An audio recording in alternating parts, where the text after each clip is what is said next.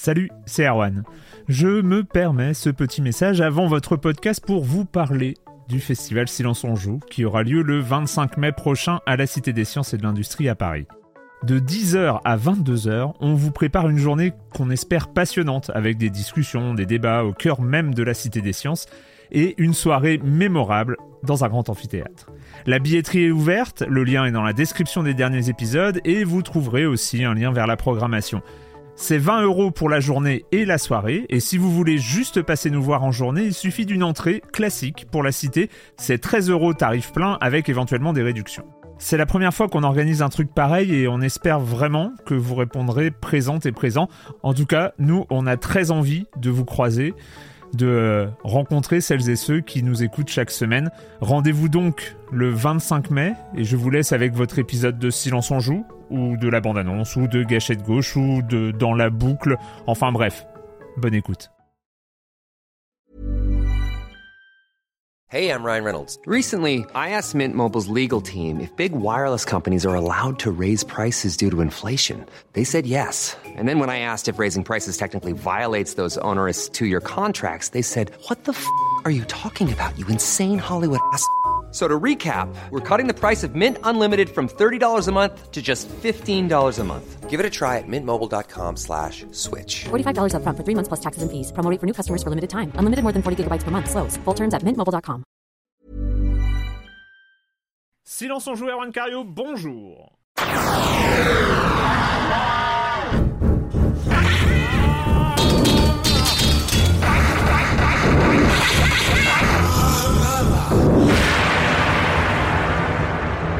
Au programme cette semaine, nous allons parler de Apico, de Card Shark et de Tin Can, totalement dans le désordre. J'ai fait exprès. Non, j'ai pas fait exprès, mais voilà, je suis pas dit dans l'ordre, c'est, c'est, c'est comme ça.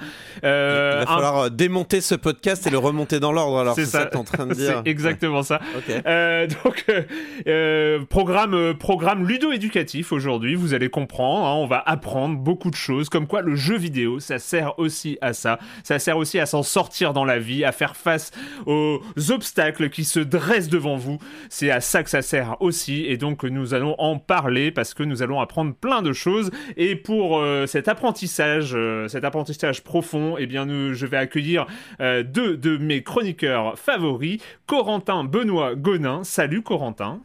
Hey Yerwan. Ça va la forme? Ça va, tranquille, on fait aller. On, se stresse, puis on se déstresse. Il y, a des jeux comme ça qui. C'est un mouvement. Euh, c'est pas mal. Il y, y, a quelque chose qui. On se met dans un état de déséquilibre et puis après on s'apaise avec les abeilles. Ça fait plaisir. Est-ce que c'est pas la base de l'apprentissage? Un entre nous. Si, peut-être, peut-être. Peut c'est l'incertitude, le moment où on construit sa confiance en soi, ouais. et puis après euh, la maturité de la maîtrise qui permet euh, d'appliquer tout le savoir que l'on a accumulé avec l'expérience. Moi, je trouve que c'est magnifique. Le mmh. jeu vidéo, ça, ça, ça, met les émotions, hein. ça met les, ça met les fils. Exactement, exactement. Euh, Patrick Helio, bonjour Patrick. Salut Arwan, Corentin, bonjour la forme. T'es sur les starting blocks pour, euh, pour la semaine prochaine ou la semaine d'après? Enfin, on sait pas quand même. Il y a mais super... pour chaque semaine Pour non, chaque mais... semaine, Erwan, voyons. Attends, bah, on faut... sait maintenant qu'il y a The Carry qui arrive. Donc, euh, moi, je pense bah à toi. Oui, tu vois, à bah chaque ouais. fois que j'entends parler de The Carry, je suis là. Oh là là, mais euh, c'est. Attention, ouais, ouais, non, on est, on est chaud bouillant, non, on a hâte d'essayer. Et puis, euh, ouais, ouais, non, non, mais il y, y, a pas mal de jeux là. On a. En, en, fait, j'essaie de savoir si, the, si la comment dire, si l'engouement autour de The Carry est réel ou si c'est juste parce que je suis entouré de de, de, de Guy Baron et de, et de Patrick Helio quoi. Ouais voilà. Je j'arrive pas trop encore à savoir. non mais c'est vrai qu'on est très euh, on est très team Supermassive Games depuis depuis Until Dawn. Ah, on sûr. est on est on est à fond dessus parce que euh, bah, on est passionné de, de, de, de, cinéma interactif. Ici, on, a, on est tous passionnés de full motion vidéo, tous les trois, hein, euh, et tous les autres aussi. Oui, bien sûr. Et on attend, on attend. Tous les matins au petit déjeuner, une bonne tranche de FMV. Tout, voilà. Franchement. C'est pour une bonne journée. non, non, mais blague à part, oui, bah, on attend toujours les supermassives. Et puis là, en plus, c'est intéressant ce qu'ils sortent un petit peu de leur anthologie mmh. qu'on connaît bien, ouais. dont on parle. Enfin, on suit, on suit leur jeu avec intérêt parce que tout n'est pas parfait, loin de là, mais c'est toujours intéressant. Et puis, euh, bah ouais, on, on, on, espère que ça va être le, un peu le jeu de l'horreur de l'été, euh, évidemment. Ouais. Et ben, et de toute façon, on va en reparler. Il n'est pas du tout au programme, hein, de toute façon, mais euh, c'est bah, évidemment il, dès il que dans le radar. Après, on dès va qu'on dès qu'on aura, euh, dès, dès qu'on aura ça euh, en stock, on, on, vous en parlera en précis, avec précision. On commence, euh, bah, on commence avec toi, Patrick. Je te laisse la main. Euh, on a vu passer ça. Enfin, j'ai vu, j'allais dire, j'ai vu passer cette news, mais j'ai vu passer cette news sur ton compte Twitter, donc ça ne compte pas. Euh, je ne suis pas le RP de la marque. Hein, je tiens à le souligner. Attention. tu parlais. Alors, on a une nouvelle console annoncée en 2022. C'est pas rien, les amis, quand même. Tu parlais, Corentin, d'une sorte de biais interne à Silence on joue concernant Supermassive Game. En aurait-il un sur Evercade je ne sais pas, je ne me prononce imagine, pas. Imagine Supermassive Games sortirait euh, un jeu en FMV sur l'Evercade, je pense qu'on aurait vraiment euh, tout réussi. En, cartouche pour la Evercade, ce serait hallucinant. Alors Evercade, euh, bah, Evercade refait parler de... vous savez, dans cette phase intéressante de ce qui était le 3 avant, où on a hmm. des mini-conférences, on a tout ça, ça va s'enchaîner dans les jours qui viennent. Hein. Donc je pense qu'on reparlera des suites de toutes ces conférences dans les jours, dans les, dans les émissions et les semaines qui viennent a priori, il y a pas mal de choses qui, se préparent. Bah, un des premiers là, à avoir tiré, euh, tiré euh, son, bah, avoir publié sa, vidéo, c'est Evercade, donc ce constructeur de, consoles euh, rétro à base de cartouches officielles. qui annonce une nouvelle console, c'est pas rien, donc c'est la l'Evercade EXP qui arrive pour la fin d'année, donc fin 2022. Alors c'est une nouvelle console portable. Hein. On rappelle très rapidement, Evercade ils sont ils sont arrivés donc c'est Blaze Entertainment qui a sorti il y a deux ans maintenant la première Evercade donc une console à cartouche euh, une avec console des, portable. des copies de jeux rétro console portable à, cartouche. Ils ont sorti il y a un an maintenant ou, un peu, ou pas loin l'Evercade VS qui est une version euh, salon avec un faux air de NES, j'en avais parlé euh, ici même, euh, qui se branche sur la télé, donc qui prend les mêmes cartouches mais qui se joue sur un, un écran de téléviseur. Et là, on a une nouvelle génération de portables moi, j'avais pressenti parce que la première, la première Evercade avait quand même pas mal de défauts de, de, de, conception euh, en termes de voilà, d'ergonomie, etc. Donc, on savait. Moi, j'imaginais qu'il y aurait une mise à jour et c'est confirmé. Donc, avec ce modèle EXP. Donc, euh, dans les dans les spécificités, donc on a eu une petite vidéo qui présentait la machine, donc console portable qui reprend à peu près la forme de la de la première machine. Avec euh, donc ils annoncent un un écran IPS de 4,3 pouces avec du verre trempé. C'est vrai que peut-être que ça fera un peu moins plastoc que la mm, première, mm, mm, qui, fait quand même très plastique quand on la prend en main, faut pas se leurrer. Euh, on a du Wi-Fi intégré, ce qui va permettre comme de faciliter la mise à jour, parce que la première, il fallait passer par une clé USB, on mettait un fichier sur le PC, enfin bon, c'était très très lourdingue. Euh, là, elle a une puce Wi-Fi, comme la comme la, l'Evercade VS aussi, qui se connecte en Wi-Fi, donc ça facilite quand même la mise à jour. On aime la cartouche, mais on n'est pas contre une petite connexion quand même de temps en temps pour euh, voilà se mettre à jour et même télécharger certains jeux, j'en ai déjà parlé. Euh, ce qui est intéressant, donc on a euh, charge par l'USB-C, on a une sortie mini HDMI. Euh, la sortie mini HDMI, bah, c'est pratique, ça permet de partir en week-end et puis de brancher sa console comme ça pour pouvoir jouer sur la télévision, voilà, quand on est en week-end.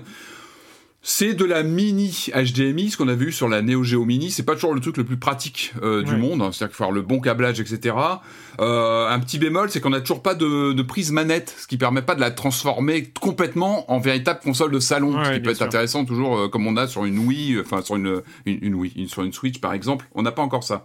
La grande nouveauté de cette console, c'est la fonction Tate, c'est ce qu'on appelle Tate, c'est-à-dire la, capacité de la basculer à 90 degrés et de la mettre à la verticale. C'est-à-dire de jouer notamment sur les shoot them up avec un écran comme ça qui passe en verticale. Euh, on a évidemment connu, bah, tous, hein, ici même, on a tous connu ça avec l'Atari Lynx qui permettait de, basculer comme ça euh, à la verticale. Bon, peut-être certains. Euh, c'est une note intéressante. Euh, le souci qui a été repéré par pas mal de, d'aficionados, c'est que lorsqu'elle bascule comme ça en, 90 degrés, on n'a plus que deux boutons d'action. Il y a deux boutons ah d'action en bas de l'écran. Euh, ce qui peut être un peu limitant dans certains, dans certains cas de figure. Ça sera, ça sera à voir. donc voilà, ça c'était plutôt les bonnes nouvelles. Je pense qu'il y avait besoin de rafraîchir la, machine, qu'il y avait voilà quelques petits quelques petits défauts de parce que c'était la première aussi. Le souci, c'est que bah, on est quand même sur une facture annoncée de 150 euros. C'est-à-dire qu'on commence à rentrer dans une sphère. C'est-à-dire qu'on sent qu'Evercade, ils commencent à prendre leurs aises. Hein. On avait eu euh, bah, la première qui était sous les 100 euros dans mon souvenir. J'avais dû la, la voir dans les 70 avec une promo. Euh, la VS, donc la version salon, pareil, on peut, on peut la toucher sous les 100. Et là, on arrive à 150. C'est-à-dire qu'on bah mine de rien, on commence à rentrer dans un univers où on se rapproche d'une Switch d'occasion, où on est à la moitié, en gros, passé même du prix d'une Switch ça peut commencer à faire hésiter. Euh, moi, j'ai tilté sur deux trois trucs comme le pad. Moi, j'ai toujours eu un problème avec le pad de la première Evercade, qui est une sorte de pad flottant. On en parlait avec Corentin avant l'émission. C'est que c'est pas une c'est pas un pad avec une croix, c'est-à-dire que c'est un, mm. un, stick, une manette dure comme ça, une espèce de croix un peu mm-hmm. flottante. Euh, le problème, c'est que sur la, moi, sur la Evercade, j'avais un vrai souci, c'est que la trouvais très molle et ça manquait, vraiment de réaction, de, réactivité. C'est vrai que moi, je suis plus client de la fameuse croix Nintendo, hein, le plus comme ça. Euh, et là, j'ai un peu peur que ça soit un peu. Euh, de toute façon, on verra, on verra ça une fois qu'on. On verra ce que ça donne. Mais comme des réserves et puis une montée en prix qui peut, qui peut un peu piquer. Donc on verra, on verra ce que ça donne. Euh, des news, euh, donc ça c'est pour euh, le côté matériel. Des news mm. côté jeux vidéo avec un jeu dont on qu'on avait beaucoup apprécié il y a deux ans maintenant. Deux ans maintenant, ouais, complètement. Ouais, et qui, qui, pour ceux, pour ceux qui n'y ont pas joué, qui est, qui est accessible pour le coup qui est complètement, bah, qui est au fait, qui a offert. Euh, en fait, on avait déjà eu cette opération donc autour de Tell Me Why de Dontnod, qui est offert pendant le mois des fiertés. Euh, donc là, pendant quelques semaines, on peut le télécharger gratuitement sur PC et sur Xbox. Euh, donc on rappelle avec cette histoire de, de jumeaux, Allison et Tyler, qui ont voilà des pouvoirs psychiques, etc. Une enquête. Euh, on est entre le thriller et on, on va pas revenir dessus. On l'a déjà chroniqué, mais c'est un jeu important et c'est marrant. On en parlait avant l'enregistrement. C'est un de ces jeux Dontnod qui reste. C'est-à-dire que vraiment euh, en dehors bah, de, de l'intrigue, euh, les personnages sont importants parce que euh, voilà, je pense que pour la communauté LGBT, ils sont importants, ils ont une, mm. ils sont, ils sont symboliques ces personnages. Le, le, comment dire, le, c'est pas, à la fois c'est pas le cœur de l'histoire, mais c'est là, ce, ce, personnage transgenre, il est là et c'est important, il est, il est mis en scène de façon très euh, comment dire, très bien écrite. C'est pas mm. du, mm. c'est pas un jeu qui existe que pour ça, mais il embarque cet univers. C'est vraiment important. Je pense que c'est un jeu important. Il est offert et euh, bah, alors c'est pas que le premier épisode parce que je sais que ah non c'est le jeu intégral. Il y a, il y a, les trois épisodes donc là. Tell Me Why, il y avait eu une opération il y a quelques temps avec bah, le, premier le, premier épisode était déjà offert, était gratuit. Non, il, est, il est offert maintenant. Je crois que le premier est en accès gratuit. Par ah contre, là, on a l'intégralité de, de l'aventure qui est disponible pendant un mois. Faites-le absolument. C'est un jeu à faire qui nous a marqué. Tout à fait. Euh, et puis, ça s'inscrit évidemment dans une communication plus, plus globale de Dontnod qui a publié un teaser avec une nouvelle, euh, comment dire, identité graphique, un nouveau logo, et puis qui a teasé, euh, c'est intéressant, allez voir cette, ce petit teaser vidéo euh, avec cette, bah, ce logo qui adopte sept univers graphiques différents. On voit de la cassette vidéo, on a sept, donc on devine évidemment les, les différents chantiers en cours chez le, le spécialiste français du jeu d'aventure. Donc euh, il y a pas mal de discussions autour des titres qui peuvent être suggérés, dans cette euh, dans cette, cette, courte vidéo. Euh, allez voir ça. En tout cas, on attend de voir d'avoir plus d'informations. Mais c'est vrai que Dontnod, Dontnod, le truc, c'est qu'au niveau des jeux, on n'a pas de news depuis extrêmement longtemps. C'est rare pour un studio de ne pas communiquer comme ça sur, euh, sur des projets en développement, sur euh, des, même avec euh, des dates lointaines, genre ça sortira mm. dans un an ou, ou, ce genre de choses. Sachant que toutes les news qu'on a eues sur Dontnod, c'était soit des news institutionnelles avec mm. l'entrée, il y avait eu l'entrée des nouveaux actionnaires, ah il y avait eu les nouveaux, nouveaux studios ouverts à Montréal. L'activité édition, s'il passe éditeur, il y a un jeu qui arrive. édition avec un jeu qui arrive euh, qui arrive bah, là dans, les, semaines, qui viennent. Dans les semaines qui viennent. Et donc, euh, et, donc on, est comme ça, vraiment en attente de nouvelles de, de Dontnod parce que c'est vrai que mhm. c'est très rare comme ça d'avoir un, un, éditeur, euh, un éditeur studio, un studio indépendant qui reste un peu dans le flou pendant, pendant aussi longtemps. donc voilà, on, moi je suis très impatient. J'espère que peut-être ah bah le mois de juin, le mois de juin sera l'occasion. Ah bah là, ça va tomber. d'annoncer. En dehors de Dontnod, je pense que les semaines qui viennent vont être chargées à bloc d'annonces parce qu'on rentre dans la phase de ce qu'était le 3 avant, et donc je pense qu'on peut s'attendre à pas mal de, de voilà d'infos et de, de, news.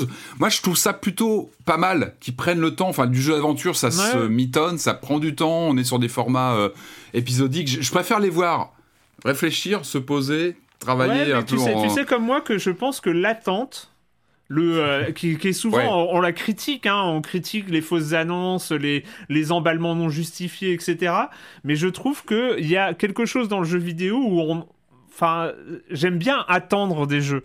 J'aime bien attendre euh, ah être être euh, voilà ouais. voilà être hypé par par des trucs et, pour être déçu à la fin peut-être mais j'aime bien avoir ouais ça fait partie du truc. Et là je trouve que Dontnod nous donne rien à manger depuis ouais alors je suis d'accord je suis d'accord avec toi. Je pense que voilà ils sont en phase de, de conception etc encore une fois un jeu comme Tell Me Why on en parlait avant l'enregistrement il reste c'est un jeu comme qui imprime ton ta mémoire de joueur et ça c'est important et je pense que ça se fait pas du jour au lendemain. Après regarde, on parlait de Supermassive Games euh, en tout début d'émission, c'est un peu le cas d'inverse, c'est le cas inverse, c'est-à-dire qu'ils enchaînent, ils enchaînent, ils passent d'un éditeur à l'autre. Attention aussi parce que Supermassive, on attend The Quarry à fond, on est à bloc. Après, tu peux aussi user la machine. Enfin, parce qu'il y a une surproduction. On a connu ça que tel tel. Alors, pour l'instant, Supermassive, ça tient parce que voilà, ils sont rigolos, ils font de l'expérimentation. C'est vrai qu'à y penser, il y avait peut-être le, spectre Telltale. De Tel Ah ben Telltale, c'est le, c'est devenu un cas d'école. Hein.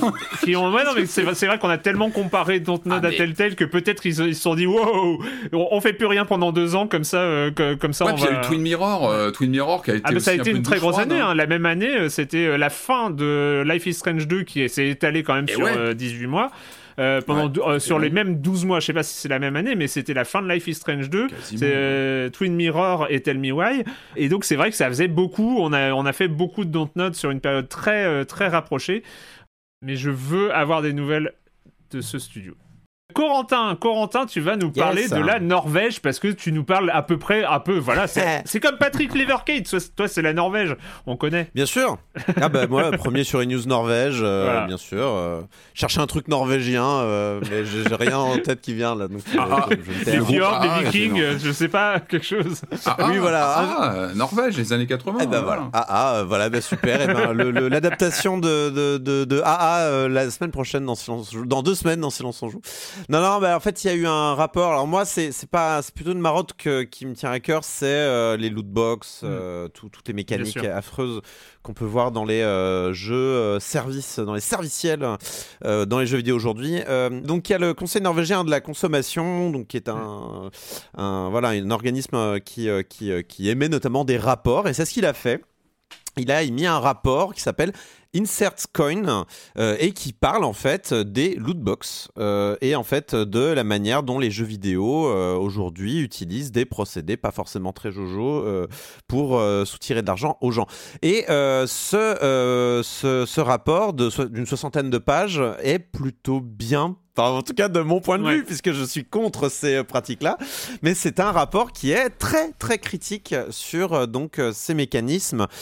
et surtout, j'ai été étonné. Alors, pas, pas que je remette en cause la, le professionnalisme hein, du, du, Conseil norvégien de la consommation, mais en le feuilletant, j'étais très content de voir des termes comme gacha, dark mm, mm, pattern, euh, des, des, choses très très intéressantes, des euh, euh, comment s'appelle les biais liés aux coûts irrécupérables, c'est-à-dire qu'ils vont aussi voir des, dans la psychologie, ce, genre de choses. faire appel à des spécialistes hein, dans chaque secteur, j'imagine, pour. Bah surtout, enfin j'ai en le parcourant, encore une fois, je l'ai pas lu en détail euh, parce que j'ai un peu manqué de temps cette semaine, mais je l'ai parcouru rapidement, j'ai lu les résumés, mais j'ai trouvé que ce mhm. rapport était à jour, euh, pertinent, euh, à l'heure. Euh, introduction, on t'explique que les jeux vidéo sont passés d'un système de vente de jeux à vente de, de services et de microtransactions et mhm. de ce que je vous parle, de jeux serviciels. Et j'ai trouvé que c'était une très bonne mise en bouche pour expliquer qu'en effet, il y a eu une mutation depuis peut-être 10-15 ans du jeu vidéo. peut-être plus 10 ans que 15 ans d'ailleurs. Mais en prenant deux exemples. Euh, FIFA 2022 et Red Shadow Legends qui sont assez euh, bien vus aussi euh, parce qu'on a d'un côté un triple A qui sort tous les ans et qui, qui touche un public mm. très mainstream, très pas forcément qui va voilà c'est pas des joueurs de Genshin Impact qui presque savent où ils mettent les pieds quoi. Là on parle de gens qui qui vont acheter leur FIFA une fois l'an et c'est le seul jeu vidéo mm. qu'ils vont peut-être acheter dans l'année et qui qui vont peut-être plus facilement être, euh, être, euh, se faire avoir par les fameux dark patterns qu'ils abordent dans le, dans, le, dans le rapport. Et Red Shadow Agent, donc plus euh, profil de jeu mobile, voilà, comme on peut avoir. voilà, qui va avoir un énorme marketing sur, via notamment les influenceurs et ce genre de choses, c'est important. Et, et, et, euh, et donc, c'est, le rapport fait état donc, euh, de, de toutes ces choses-là et, et, dit que c'est pas bien. Il, parle quand même euh, de, d'exploitation et de prédation quant à ces pratiques-là. Ce qui sont pas des mots à prendre à la légère quand voilà, c'est un rapport officiel. Rapport officiel qui, par ailleurs, est, est soutenu par 18 agences à la consommation en Europe. Donc, c'est, c'est un rapport qui va peut-être donner lieu ensuite à des réflexions de type législatif pour, je ne sais c'est pas une directive, un règlement européen qui pourrait ensuite amener à une régulation plus généralisée des lootbox et des gachas en Europe, sachant qu'en Europe, on a déjà deux exemples un peu notables. On a la Belgique et les Pays-Bas qui ont déjà classé les lootbox comme étant du jeu d'argent et donc tu, tu, pas, tu rentres d'un seul coup dans une autre législation et dans, avec d'autres règles. Et ce qui fait par exemple que des jeux comme Diablo, c'est quoi déjà? Eternal? Non, Eternal. Immortal, t'as raison. Non, Immortal, je sais plus. C'est oh Doom Eternal et. Oui, t'as raison. Et Diablo Immortal. c'est ça, merci. Heureusement que Patrick est là. Ou alors on peut imaginer un crossover, mais c'est un, un choix autre chose. euh, mais euh, été. Euh, alors pour Diablo, donc qui ne sortira pas du tout, je crois, euh, en Belgique et aux Pays-Bas, et des jeux comme FIFA n'ont pas leur mode Ultimate Team hmm. de disponible en Belgique et aux Pays-Bas. Mais voilà, c'est super. Continuons comme ça. Je sais qu'en France, il y avait eu des débats. Euh, je crois que c'était au Sénat. Enfin, il y avait eu des discussions pour un petit peu euh, savoir de quoi on parle, ce qui est tout à fait sain. Hein. On n'est pas obligé de, tirer euh, comme ça sans regarder sur quoi on, vise dans, un pays qui, qui, est démocratique. Donc, c'est cool qu'on en parle. Et ce rapport, je le trouve très bien informé. Je le trouve super cool parce qu'en plus il propose des, solutions. Euh, il propose, euh, bon alors interdire les pratiques trompeuses de design, ça c'est général.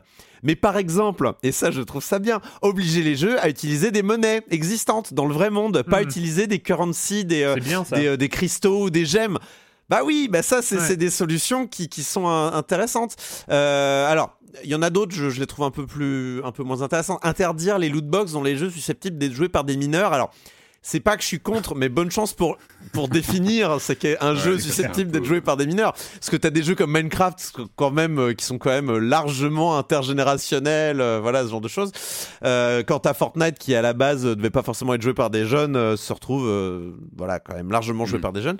mais sinon, imposer la transparence dans les algorithmes utilisés, je suis d'accord, mm. tout comme on indique ce qu'il y a dans le Coca-Cola, je veux bien qu'on indique ce qu'il y a. Ça, ça, sur la, la, la, transparence des lootbox et notamment la, la transparence des probas. Quand tu, as, quand tu achètes une lootbox, c'est plus ou moins euh, je sais pas si c'est obligatoire déjà, mais en tout cas c'est appliqué par, euh, par les devs. Euh. je, je n'excuse pas du tout les devs, hein, mais, mais on sent bien qu'ils ils sentent le, le, boulet du canon passer juste à côté jusqu'ici, et donc en fait ils essayent de prendre les devants sur, sur tout ce qu'on pourrait leur demander. Et c'est vrai que par exemple on remarque que ce soit dans, dans FIFA ou les, ou les autres qu'il y, a les, y a les probas de trouver des cartes de telle ou telle carte dans, dans les paquets, ce qui excuse en rien la pratique, mais euh, on voit qu'ils essayent. Voilà. Et les, probabilités, ça te parle, Erwan, toujours? Non, pas, celle-là. je connais ton. Non, mais il y, y, avait, alors, je sais plus, je, je, je sais pas si c'est ça, hein, je sais pas hmm. si c'est cet événement-là euh, qui a joué, mais euh, j'ai souvenir de mes. mes de mes jours quand je travaillais au journal du, du, gamer à l'époque, mais il me semble que la Chine avait forcé les euh, développeurs à l'époque euh, à indiquer euh, mm. les, les pourcentages. Notamment, ça avait fait du bruit sur Overwatch. Mm. et du coup, je me demande en fait si, un peu comme ce qui se passe quand il y a une loi européenne, enfin quand il y a un gros marché en fait qui adopte une réglementation, tous les marchés ont tendance à suivre derrière pour pas avoir mm, à ensuite faire des spécificités. c'est ce qui se passe hein, dès que l'Europe. Bah, c'est pour ça qu'on a accepté les cookies même aux États-Unis. Euh, le consentement machin euh, avec le RGPD, bah en fait c'est c'est parce que l'Europe a dit que bah c'est un marché tellement gros qu'en fait ça s'est un peu euh, diffusé partout. je, je, je, pense, je me demande si ça vient pas de la Chine du coup, si ça vient pas de la. entre nous les probas c'est très bien les afficher, mais est-ce que ça a le moindre impact sur le consommateur, l'utilisateur? Ah bah, le, vrai impact ce serait de les interdire, hein, mais c'est ça c'est ah, autre chose. Hein, on va dire t'as 15% de, toucher ça ou 20. moi, je, je, suis assez team belge hein, pour le coup, hein, on va pas se mentir. moi, j'ai horreur de ces bonne chose en Belgique, on est d'accord. J'ai horreur de ces trucs-là, euh, mais euh, mais c'est vrai que par exemple, il y, a des choses. J'en ai déjà discuté. Est-ce que j'ai des amis qui aiment beaucoup les gachas et je peux comprendre l'attrait des gachas, hein, mais euh, mais moi, je, trouve ça très dangereux et tout ça. il vaudrait mieux, il faut, il vaut mieux les règles, plus les trop les réglementer que pas assez pour le coup. mais par exemple, il y a des discussions comme indiquer s'il y a des tirages de très rares au bout d'un mm. certain nombre de, de, de, tirages, ce qui est ce qui est une une mécanique qui est à la fois sympa et pas sympa, puisque ça te, ça te, ça te, ça t'encourage à continuer de jouer parce que la machine finit par payer, comme on dit dans le milieu. Euh, mais, euh, mais c'est vrai que, euh, par exemple, si tu as, une, je sais pas, une chance sur 1000 de tomber sur un personnage, si jamais il n'est pas s'il n'est pas garanti au bout de 50 tirages ou de 100 tirages, bon, tu peux, tu peux vraiment dépenser toute ta, tout, ton PEL dans, dans un gacha, quoi. Mais bref, donc ça, c'est une bonne chose. Et puis alors, euh, comme euh, alors c'est bon, ça c'est arrivé après, mais mais juste juste il y a un truc, euh, une question, mais qui va faire la transition avec la news suivante, je pense. Mais est-ce que dans ce rapport, il parle aussi de ce qui est en train d'arriver, c'est-à-dire toutes les promesses du play to earn qui se rapproche finalement des loot box. C'est pas le même système du tout, mais il y a quelque chose en commun. Il y a cette, ce jeu, ce jeu d'argent finalement. Enfin, est-ce que bah- est-ce que c'est abordé le, le, play to earn, donc la promesse des NFT de ce genre de choses? Écoute, une petite recherche euh, CTRL F Play to Earn ne donne rien dans le rapport, euh, donc euh, je ne pense pas. De toute façon, c'était pas l'objet du. Bien sûr, bien sûr, c'est deux sujets différents, mais qui, on voit bien que c'est le même public qui est visé d'une manière générale. Ouais, alors après, euh, je pense qu'il est plus facile pour les gamins de piquer la carte bleue de maman que d'ouvrir un wallet euh, sur une sur une plateforme euh, crypto. mais je non, mais je, je, je, je rigole en disant ça, mais je Bon, pour l'instant, y a, ça n'existe pas. Hein. Pour hmm. l'instant, ça n'existe pas vraiment. Euh, les, ah non, non, c'est la promesse. Hein, euh. oui, bien sûr, bien sûr. Ça, ça n'existe que dans des pays genre, euh, je crois que c'est en Indonésie où il y a un gros jeu qui. Il y a eu, il y a eu, je pense qu'il s'est déjà cassé la gueule. Hein. C'est, tu sais, les systèmes pyramidaux. et c'est ce que je voulais dire, c'est qu'il hmm. il est déjà en plein délitement. Donc bon, je préfère qu'on s'attaque à des vrais, des vrais dangers de, de qui, qui, qui, font peur et qui existent aujourd'hui et qui sont mainstream. Enfin, hmm. le fait que ça soit dans FIFA ou dans Overwatch ou ça, je, je pense que c'est euh, voilà, ça, ça mériterait d'être régulé un minimum ou d'être surveillé euh, à minima. Euh, c'est vrai que les NFT, le play to earn, machin, pour l'instant, c'est c'est des promesses. Je veux même pas dire belles promesses que je les trouve hideuses, mais c'est des promesses, c'est des promesses de boîtes qui essayent de faire mousser un truc, d'essayer de faire monter une hype. Euh, bon, avec le succès qu'on connaît pour l'instant, mais il y a une licence très connue du jeu vidéo qui, euh, bah oui. va dans cette direction. Je sais pas si s'il existait une licence moins adaptée à ce qu'ils ont essayé de faire. Je sais pas. Enfin, vraiment, c'est incroyable. Donc, bon, Nino Kuni, euh, je crois qu'on on aime plutôt. Alors, mhm. c'est pas c'est pas tout des réussites, Nino Kuni. Le mm. premier était un peu mitigé, j'ai souvenir. Euh, il était sorti en 2010. C'était la première fois que le studio Ghibli euh, faisait une euh, collaboration dans le jeu vidéo avec un studio, donc c'était Level 5. Pour faire un jeu vidéo, il avait, la gueule d'un film Ghibli. Qui, enfin, c'était c'était le headlines. Le news cycle, c'était le premier jeu Ghibli. Hein, le premier jeu Miyazaki, même si c'était pas très rigoureux, les gars. Euh, et il y a donc, quand tu penses à Ghibli, tu penses à quoi? Tu penses à quand même les bons sentiments, le, la nature. Euh, voilà. bah non. Mais voilà, tu, tu, voilà, c'est, c'est, tu, tu, penses quand même à un truc poétique artistique. Bon, et eh ben, c'est jusqu'à ce que le développeur coréen euh, Netmarble, ce nom déjà Netmarble, le nom du Netmarble, euh, arrive et dise Yo, Ninokuni Crossworlds, sorti le 25 mai, c'est un gacha game dans lequel tu pourras prendre tes objets, en faire des tokens, les revendre pour euh, des crypto-monnaies que tu pourras ensuite acheter euh, contre d'autres crypto-monnaies. Ah. Yay, on a prévu de mettre des NFT, ma gueule, qu'est-ce que tu vas faire? Rien du tout parce que ça marche. Et ouais. Donc euh, voilà, on va pouvoir jouer dans le jeu. Voilà, on va pouvoir jouer dans le jeu, gagner de l'argent. La, promesse est magnifique. L'équipe de développement, c'est quand même euh, a quand même euh, comment dire dit qu'ils feraient tout leur possible pour maintenir et pérenniser la valeur des crypto-monnaies impliquées. Mon cher Erwan, ton argent est garanti. Tu veux dire pérenniser comme comme les, les, crypto-monnaies récentes là qui se sont effondrées. voilà, voilà comme le Terra Luna, comme d'autres trucs. Le Luna, non, non, c'est Ouais. mais le symbole est, ouais, le symbole est fort, quoi. Effectivement, ce clash des, de l'imagerie euh, artistique d'un côté et de la mécanique capitaliste de. de... Enfin, c'est hallucinant le, le, clash des deux images. Je sais pas à quoi ressemble le jeu d'ailleurs. Il y a des images un peu. Enfin, il est, il est comment Bien sûr, il est beau. Il est par... Alors, il faut savoir un truc, c'est que le jeu n'avait pas attiré l'attention et tout le monde s'en fichait un peu jusqu'à ce qu'on soit inondé sur moi sur TikTok, mais je sais sur Instagram et d'autres plateformes de publicité pour le dernier jeu ah ouais, Nino Kuni. Et tu vois le, tu vois la gueule du jeu. Il est beau et je, je me demande si le jeu. Le jeu est magnifique. Hein, et, a priori, d'après les premiers retours, il est nul euh, parce qu'il n'y a rien à faire et que c'est une horreur, mais il est très très beau. Euh, dans la lignée, dans la lignée des, des, Genshin Impact, de, de, ces, de ces jeux qui ont une très grosse prod euh, graphique. Et encore une fois, je veux pas forcément défendre outre mesure Genshin, mais Genshin a un sens du. Euh, Bien sûr, non, non, mais je, je, disais pas du mal, je disais sur l'apparence. Hein, pas... Oui, oui, pardon. Excuse, oui, d'accord. Excuse-moi, je croyais que tu parlais du vide à l'intérieur, mais je crois ah que. Ah non, non, non, le vide. Euh, Genshin, Genshin est plutôt riche et c'est basé sur du Zelda euh, Breath of the Wild like. ah bah ça. Ce qui, ce qui n'est pas. On peut pas se tromper. voilà, donc c'est. Euh, mais cela étant, euh, donc il y a quand même, il y a quand même un public pour ce genre de jeu, y compris pour le gacha, et, et, et pour tout ce qui est euh, Shine Game et tout ça. Et les retours de, des gens qui s'y connaissent hein, sur ce type de jeu-là, mm. ils expliquent que c'est une honte d'un point de vue de euh, les meilleurs objets du jeu sont dans le catalogue immédiatement. Tu peux les acheter euh, pour très cher, il n'y a mm. pas de problème. Et donc rouler, est-ce qu'il y a du, apparemment il y a du PVP, tu peux rouler sur tout le monde si tu as l'argent. Merci ça n'a aucun sens. voilà, c'est ça, ça n'a aucun foutu sens. Euh, alors le rôle de Ghibli n'est pas clair. Je pense qu'ils ont juste dit oui, allez-y, ça s'est bien passé avant. Mm, voilà, on a, on a pas certains qui soit très au courant de ce qui est impliqué. Mais après, j'aimerais quand même rappeler que Ghibli n'est pas une n'est pas une ONG caritative euh, machin. C'est une boîte qui est là pour faire de la thune qui vendent masse euh, produits dérivés de leur euh, de leur licence que je suis convaincu qu'ils adorent le copyright. Il y a pas de problème. L'exploitation ils connaissent. Donc bon je vais pas dire que oh là là, les pauvres Ghibli qui sont pas au courant. Je ah suis sûr qu'ils ont lu, ils ont fait oui, ça nous va et ils ont voilà. Là, le qui ne dit mot consent s'applique absolument dans cette situation, je pense. Et je crois pas que je... C'est le Moulin Sar. Euh. Ouais, il peut y avoir un côté Moulin Sar dans le. voilà. peut-être pas, peut pas au point. Parce que oui, Moulin Sar lance ses NFT aussi. Si vous n'êtes pas au courant, allez-y, c'est maintenant. On rappelle Moulin Sar, donc euh, dépositaire des droits de Tintin, euh, toute la série Tintin. Bon, je vous préviens, je vous préviens. Si Amanita Design se lance dans le NFT, j'arrête le jeu vidéo. Voilà, je, je préviens.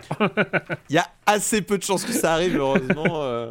Je crois qu'un des trucs qui serait le plus terrible, ce serait qu'une une licence comme Pokémon euh, se lance dans, dans, ce genre de bail, mais je, pour le coup, euh, j'ai l'impression que leur image de attention, les enfants boursicotent pas euh, pourrait, enfin leur, leur vision de les, les enfants mm. ne devraient pas jouer de l'argent, euh, devraient les, Dieu les en préserve, éviter d'aller dans cette voie-là. C'est tellement immonde. Bref, merci. tu avais, bah non, c'était tout déjà, c'était déjà pas mal.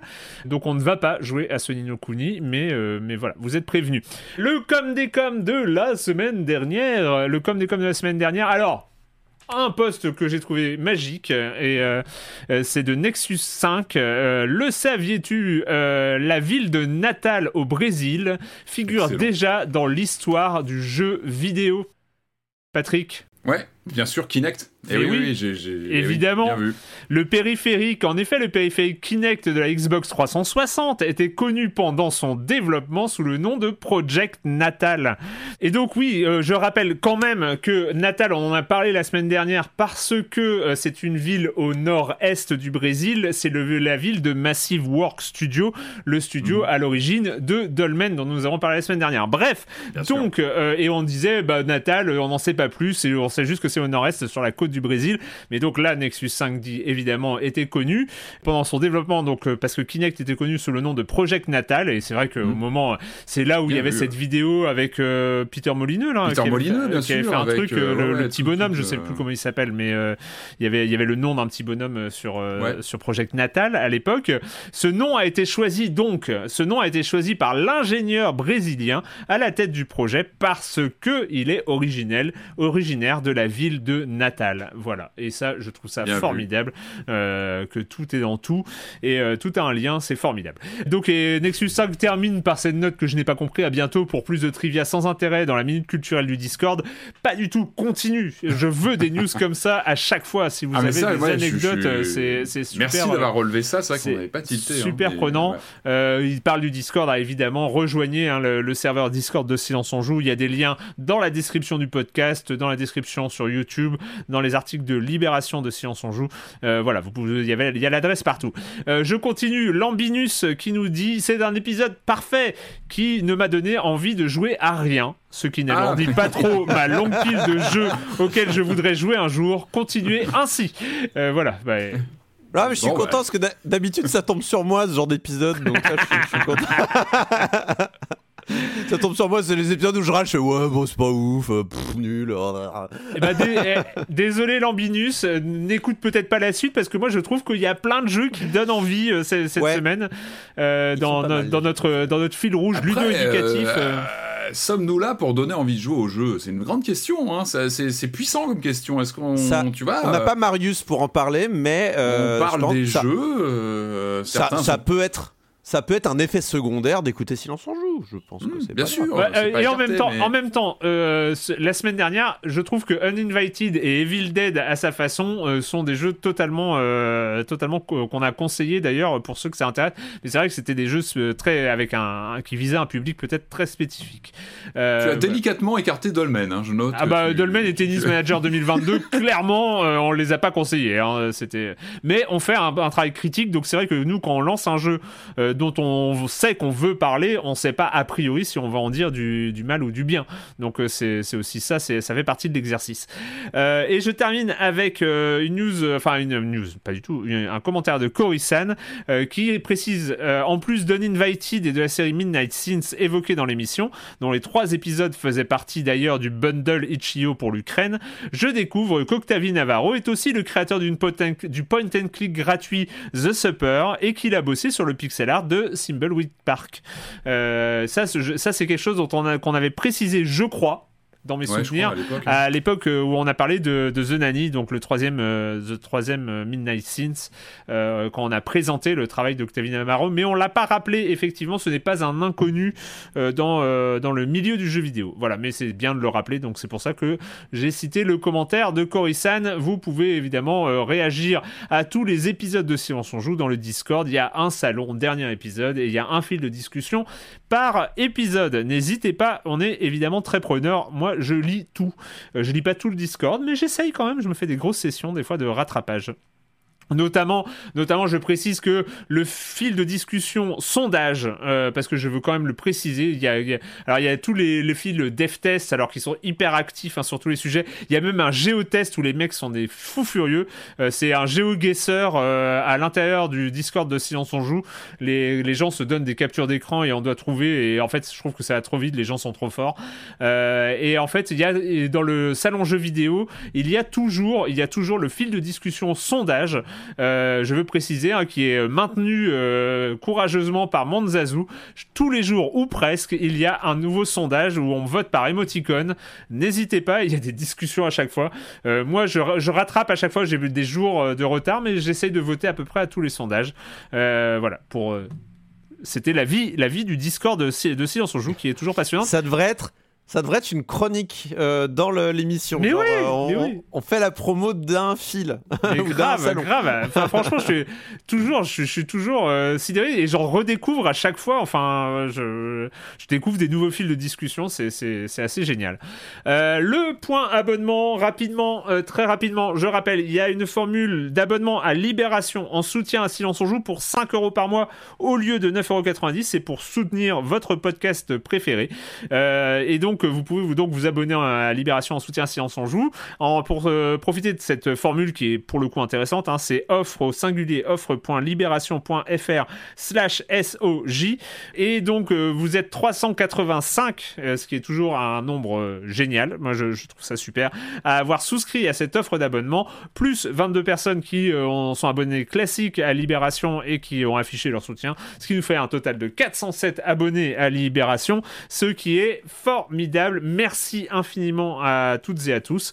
c'est toujours, enfin moi je, continue à, être très agréablement surpris de ce résultat et que ça reste là. Vous vous désabonnez pas, ce qui est vraiment super. Je trouve que chaque nouveau mois, eh ben, c'est une nouvelle preuve de soutien à Silence on joue. Voilà, voilà pour les news. On va commencer les jeux vidéo. comme je l'ai dit en introduction, c'est c'est le fil rouge, c'est le ludo éducatif cette semaine et euh, pour euh, apprendre. Il y a bah, Il n'y a pas Adibou, hein, j'ai oublié de Non, il n'y a, pas, y a pas Adibou, il n'y a pas Adibou ah. Next Gen, je sais pas où ça en est, euh, on l'attend, on l'attend le Adibou Next Gen. Et là, eh bah, c'est si jamais vous êtes dans une station spatiale, si jamais il y a un accident et que vous devez vous éjecter dans une capsule de secours, eh ben, il faut apprendre à survivre. Et ça, c'est ce que va nous apprendre Tin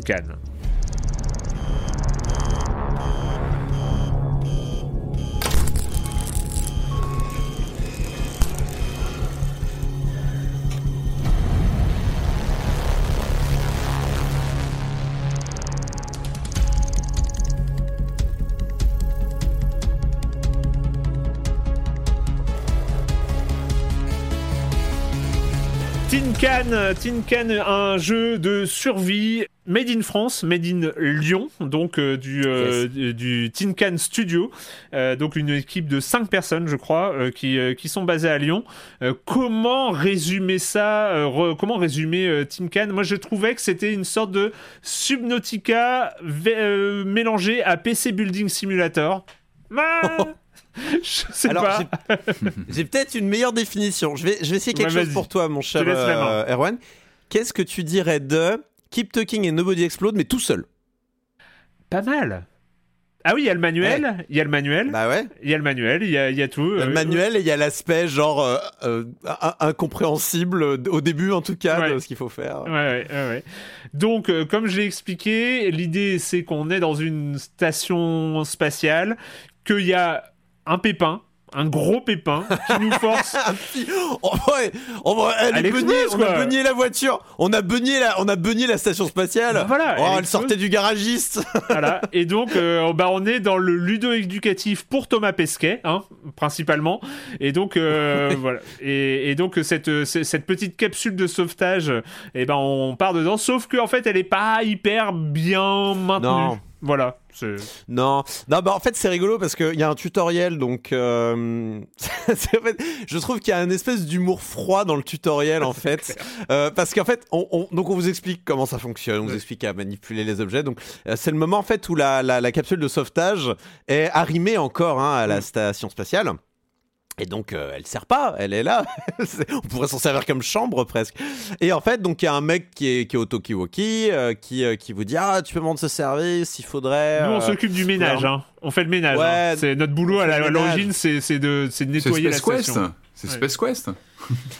Et du coup, on est là et en fait, on nous demande est-ce que tu peux euh, remettre le bouton là? Parce que voilà, il faudrait remettre le bouton parce qu'il faut que faut quand même que la, la, capsule de sauvetage soit euh, soit fonctionnelle euh, si jamais il y a un pépin. Bon, elle est nulle hein, la station la, la capsule de sauvegarde, mais le mec te le dit. Elle est surtout s'il y a une urgence, ne va pas dedans. on te dit ça littéralement pendant tout le tutoriel, genre surtout, surtout, ne va pas dans la capsule de sauvetage. À la fin du tutoriel, je crois que le, dernier tutoriel, il dit non mais sérieusement, je préférerais mourir que de rentrer dans cette station. du coup, il y a, un humour un peu, euh, ouais, un peu froid, un peu terrible. De, tu sais que tu vas terminer dans cette. C'est l'humour NASA en fait. Hein. Ouais, euh, voilà, c'est l'humour de NASA.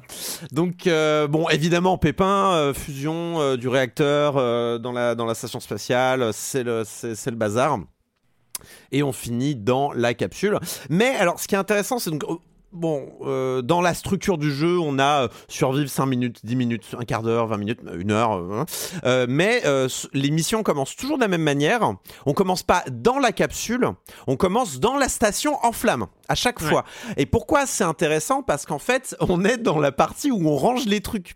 Donc en fait, on a à peu près une minute pour prendre un maximum, un maximum d'objets, les déposer en vrac par terre dans la capsule pour bah, euh, en fait avoir euh, des matériaux pour travailler tout simplement pour travailler à sa survie ensuite. Euh, et c'est rien déjà voilà, tu, tu, sais que le jeu n'est pas reposant. Hein. C'est pas, pas, le, pas la proposition. Hein. C'est clairement pas une promesse. C'est pas écrit à l'arrière du jeu. Tu regardes Tin Can, un jeu pour se reposer. Non, c'est un jeu où tu stresses dès le début. Il y a des flammes partout. T'as les alarmes. Euh, warning, warning. Enfin, le truc qui. Voilà. Et puis il y a le côté claustro, euh, bah, l'environnement spatial qui est toujours claustro par définition. Je te redonne la parole, Corentin. Patrick, il y a une version VR. Ouais, je sais. Oui. Je sais, j'ai vu ça. Alors, moi, j'ai essayé de lancer le jeu. Mon histoire, c'est que j'ai pas pu le lancer. Mon PC était à genoux, ça a pas tourné. Donc, je suis vraiment dégoûté. Donc, je, vais vous, je vais vous écouter. Parce que moi, rien qu'en lisant le. Ça m'a fait tout de suite penser à Expect You to Die. Vous savez, le, James Bond, comme ça, où on avait des énigmes euh, qui étaient bien fichues, hein, où on a, voilà, avec des. Une sorte d'escape game avec les gadgets, mm. etc. Et en lisant ce que j'ai vu dessus, ou en regardant un petit peu les vidéos, j'ai immédiatement, pensé à ça et. Euh, bah, du coup, je vous écoute, ça me fait, ça me fait grave envie en fait. Corentin. Bah du coup euh, donc euh, voilà une fois qu'on a récupéré un max d'objets euh, possibles donc ça va être quoi? Ça va être des nappes de données ça va être des boutons ça va être des pompes à air ça va être des filtres ça va être des, des, résistances des écrans tout à fait. C'est important, hein, les écrans. Parce que comment savoir ce qui marche pas si t'as pas d'écran? Bah, bah, c'est pas possible. Enfin, c'est compliqué en tout cas.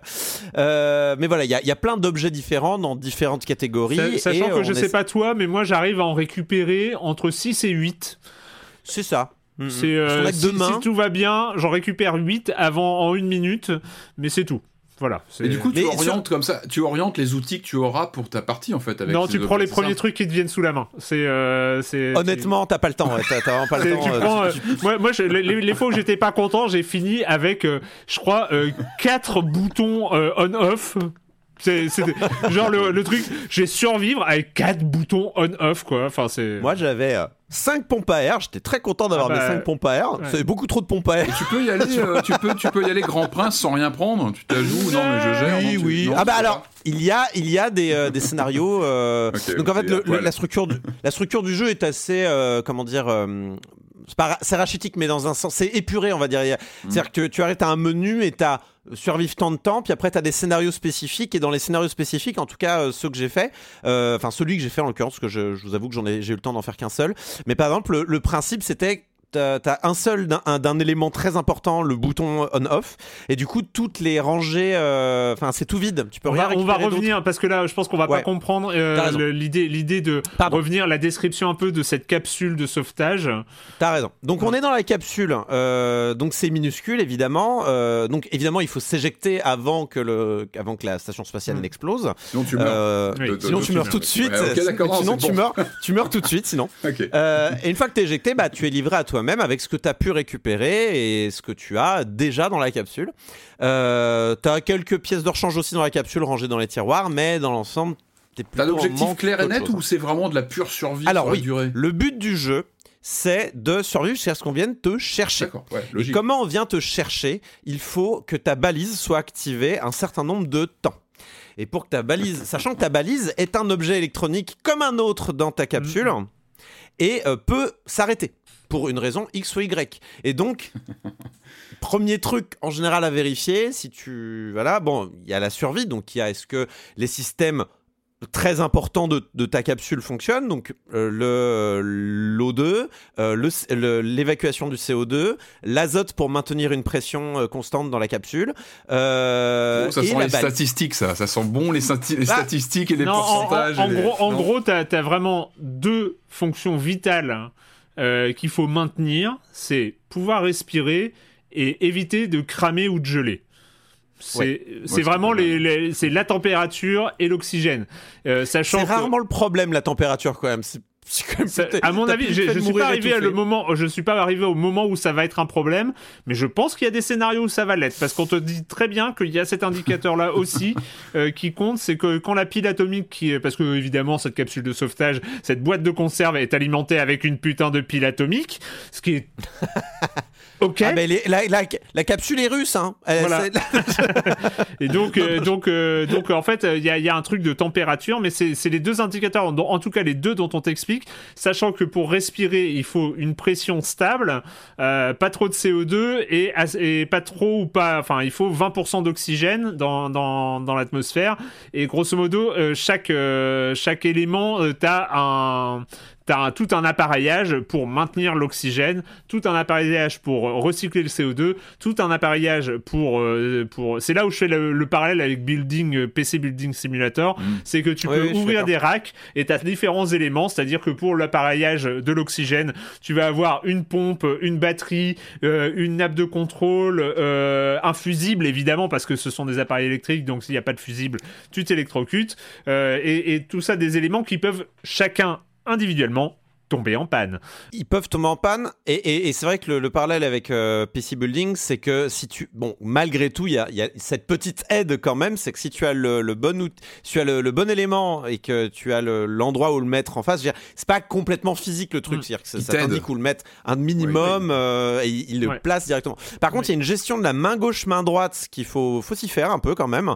Euh, donc en gros, chaque main peut contenir un objet que tu vas poser, enfin, pour prendre ou déposer avec le clic gauche et le clic droit. C'est très euh, VR ça. Hein. Je pense que là c'est vraiment le côté. Et ben voilà, c'est ce que je me dis, c'est qu'en VR ça doit être quand même plus facile. Mais il y a aussi des moments où par exemple tu auras plus de gravité, euh, il y aura plus de, enfin tu seras en apesanteur dans ton dans ta capsule et tu vas devoir t'aider en fait des poignées. Donc une de tes mains va devoir maintenir une poignée et après tu es là, tu es complètement libre de tes déplacements dans ces moments-là euh, et tu es stable pour pouvoir et après déposer avec l'autre main les bons objets de ça. bon, ça demande quand même une certaine gymnastique avec la souris euh, mais j'imagine en effet qu'en VR ça doit être plus naturel. Euh, mais bon, il y a, quand même ce côté un peu. Euh, je vais redire organique, mais c'est le cas. C'est vraiment on manipule avec les mains les, objets, quoi. C'est quelque chose. Les mains dans le cambouis, quoi. T'as un peu les mains dans le cambouis, ouais. sachant quoi, ils peuvent individuellement tomber en panne et que bah, c'est invisible. Ils vont pas, on va pas voir l'élément manifestement grillé. Et donc, euh, quand c'est le cas d'une résistance, par exemple, c'est pas toujours le cas. Euh, bon, des fois, tu vois que le machin a pris feu, donc bon, c'est un, bon indice.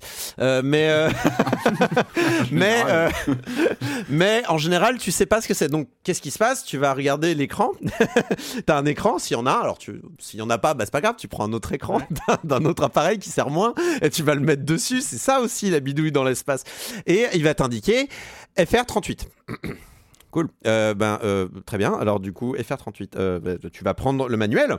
tu vas prendre le manuel pour regarder à quoi correspond FR38. FR38, FR38. FR38, page 39, d'accord. Alors, tu vas à la page 39. Tu es en train d'étouffer un peu en ce là Bien sûr, tu n'as plus d'oxygène, tu n'as plus de beaucoup trop de CO2 dans la capsule. Il y a le feu. Alors, FR38. non, s'il y a le feu, s'il y a le feu, tu l'éteins tout de suite parce que ça, ça brûle l'oxygène en plus, c'est normal. donc, FR38, bien oui, bien, bien sûr. Euh, le filtre à air est sale. Ah d'accord, tu ouvres le filtre à air, tu souffles dans le filtre à air, c'est bon, le filtre à air est réparé. Euh, ça marche, super, bravo, tu n'es pas mort tout de suite, mais il y a un autre problème évidemment, surtout que tu as les alarmes, hein, bien sûr, dès que tu as un problème, tu as donc soit problème euh, grave ou problème pas grave, enfin ça fait, ça fait soit bip bip bip bip ou alors bip bip bip. Donc autant vous dire que vous ne paniquez pas du tout, vous êtes tout à fait calme et serein. Euh, surtout quand vous êtes en train de lire votre manuel à la lumière rouge des lumières de, de, secours, euh, c'est formidable. Tout, tout se passe très bien. C'est l'idée, l'idée c'est ça, c'est de euh, te mettre dans une situation de stress intense et te faire faire une série de manipulations individuellement simples on va pas, tu vois, c'est sortir un élément de son truc d'origine, soit directement dans le mettre dans un autre si c'est un élément qui fonctionne mais qui est absent de l'autre de l'autre appareil dont tu as besoin, soit euh, le réparer si tu as ton système de réparation qui est actif et que tu as les pièces euh, de rechange. Euh... J'ai jamais jamais eu j'ai jamais eu une situation je vais être franc avec toi. J'ai quand même joué 2h30, 3h à ce jeu. J'ai mm. jamais eu de situation où j'ai eu l'opportunité de réparer quelque chose parce que ça demande trop d'efforts. c'est ça.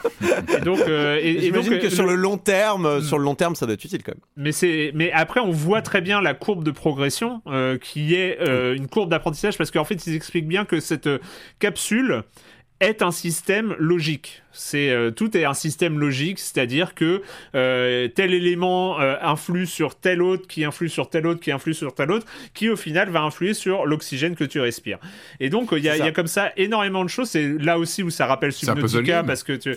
c'est c'est un puzzle game. Puzzle game en euh, trois dimensions. c'est un puzzle game qui rencontre un jeu euh, de manipulation parce qu'il faut ne pas paniquer pendant que tu manipules. Je te donne un exemple. Par exemple, le, premier, le, premier exercice de survie après le tutoriel, c'est grosso modo, il faut si tu remplaces la pompe à air, grosso modo, tu t'en sors. Moi, j'avais tout et il me, il me manquait plus que de changer la pompe à air, sauf que euh, dans la panique, j'ai viré le bouton on-off. Euh, j'ai démonté euh, du système de maintenance d'oxygène. Et en fait, j'ai changé la pompe à air et ça marchait toujours pas. Et je ne comprenais pas, il y avait toujours ce message d'erreur qui me disait la même chose, il y a un problème d'oxygène et je ne comprenais pas. Et jusqu'au dernier moment où j'ai vu cet interrupteur qui était tombé par terre. Et, euh, et, et, je suis mort en ayant compris ce que j'avais fait. Et euh, mais c'était juste moi qui avait qui m'était mis une difficulté en plus parce que j'avais paniqué et que j'avais démonté un truc qu'il fallait pas.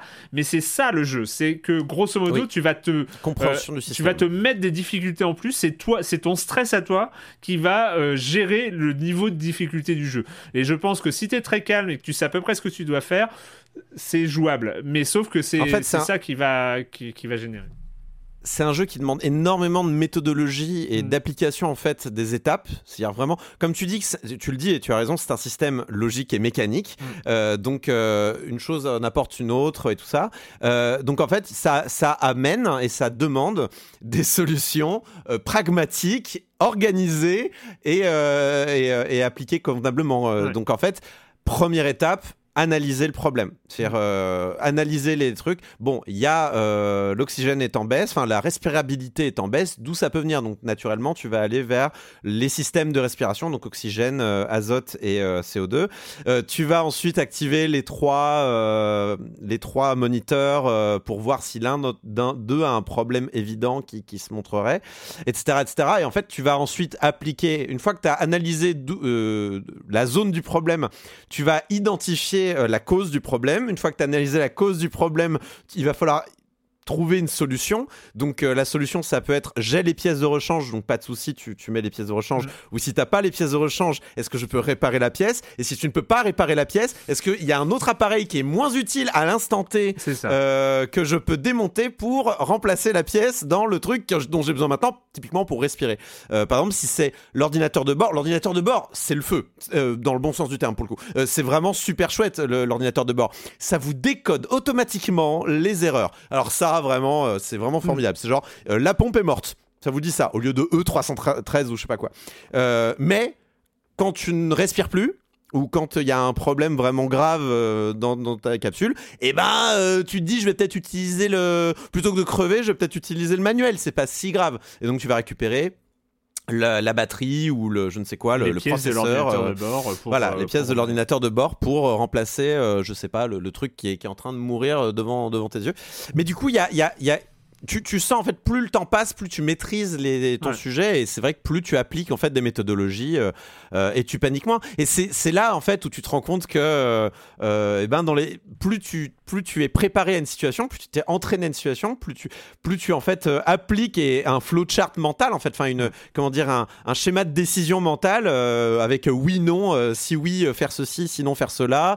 As-tu vérifié la pompe à air As-tu vérifié ceci quel, quel message Et plus en fait tu, tu te surprends toi-même à être particulièrement efficace pour résoudre des problèmes qui, euh, euh, d'apparence, paraissent euh, insolubles. Quoi. C'est pas un soft de recrutement pour la NASA, tu sais, tu finis le jeu, tu as un numéro de téléphone, maintenant vous êtes prêts, appelez ce numéro, vous pouvez être cassé. C'est du ludo-éducatif, hein, comme j'ai dit, hein, ça peut toujours servir de savoir comment gérer une capsule de sauvetage. j'ai juste une petite remarque, mais vraiment c'est une remarque très conne de, de, de, geek à la con, c'est que c'est un jeu finalement très réaliste, parce que euh, euh, oxygène, euh, dioxyde de carbone, électricité fusible, tu gères comme ça. Et en fait, moi, il y a un truc qui m'a un peu... c'est le générateur de gravité. C'est euh, sur tout cet environnement ultra réaliste, euh, même un peu old school, hein, parce que tu gères des un peu de la, euh, tu as l'impression d'être dans une capsule de sauvetage des années 80, quoi, pas, pas plus. Hein, la techno s'est arrêtée un peu dans les années 80. T'as un générateur de gravité. C'est le, le truc de SF qui ne va jamais exister parce que c'est totalement c'est impossible et, euh, et du coup, tu, c'est un peu le, petit détail qui ne va choquer personne sans doute parce que ça aide au gameplay. Parce que si on avait, euh, si, si on, c'est drôle. Parce que les moments où tu décides de, de sacrifier euh, tes pieds sur le sol pour respirer, c'est quand même fun. ouais, c'est vrai. Voilà, c'est que c'est que c'est un truc démontable et que tu peux démonter le générateur de gravité, ça crée Par contre, la pile, par contre, la pile nucléaire, non, ça va, ça, ça, ça t'a pas choqué. Bah, Dans un tout mine de rien, c'est scientifiquement plus réaliste que, euh, oui, que, un générateur de gravité. Mais bon. Mais c'est, mais c'est pas crédible dans une si petite capsule. Donc bon, le but c'est de, de, se marrer. Parce qu'il y a des cas de figure aussi où tu dois retirer euh, le bouclier anti-radiation de mm. ta pile nucléaire. Enfin, genre, je suis pas encore mort de radiation, mais j'imagine c'est possible. Ah, c'est vrai, il y a ça aussi. Euh, on peut. Euh, mais voilà. Et d'ailleurs, euh, pour la petite histoire, donc il y a deux capsules disponibles dans le jeu. Euh, il y en a une qui est vraiment minuscule. C'est une pièce toute petite de la. Voilà. C'est.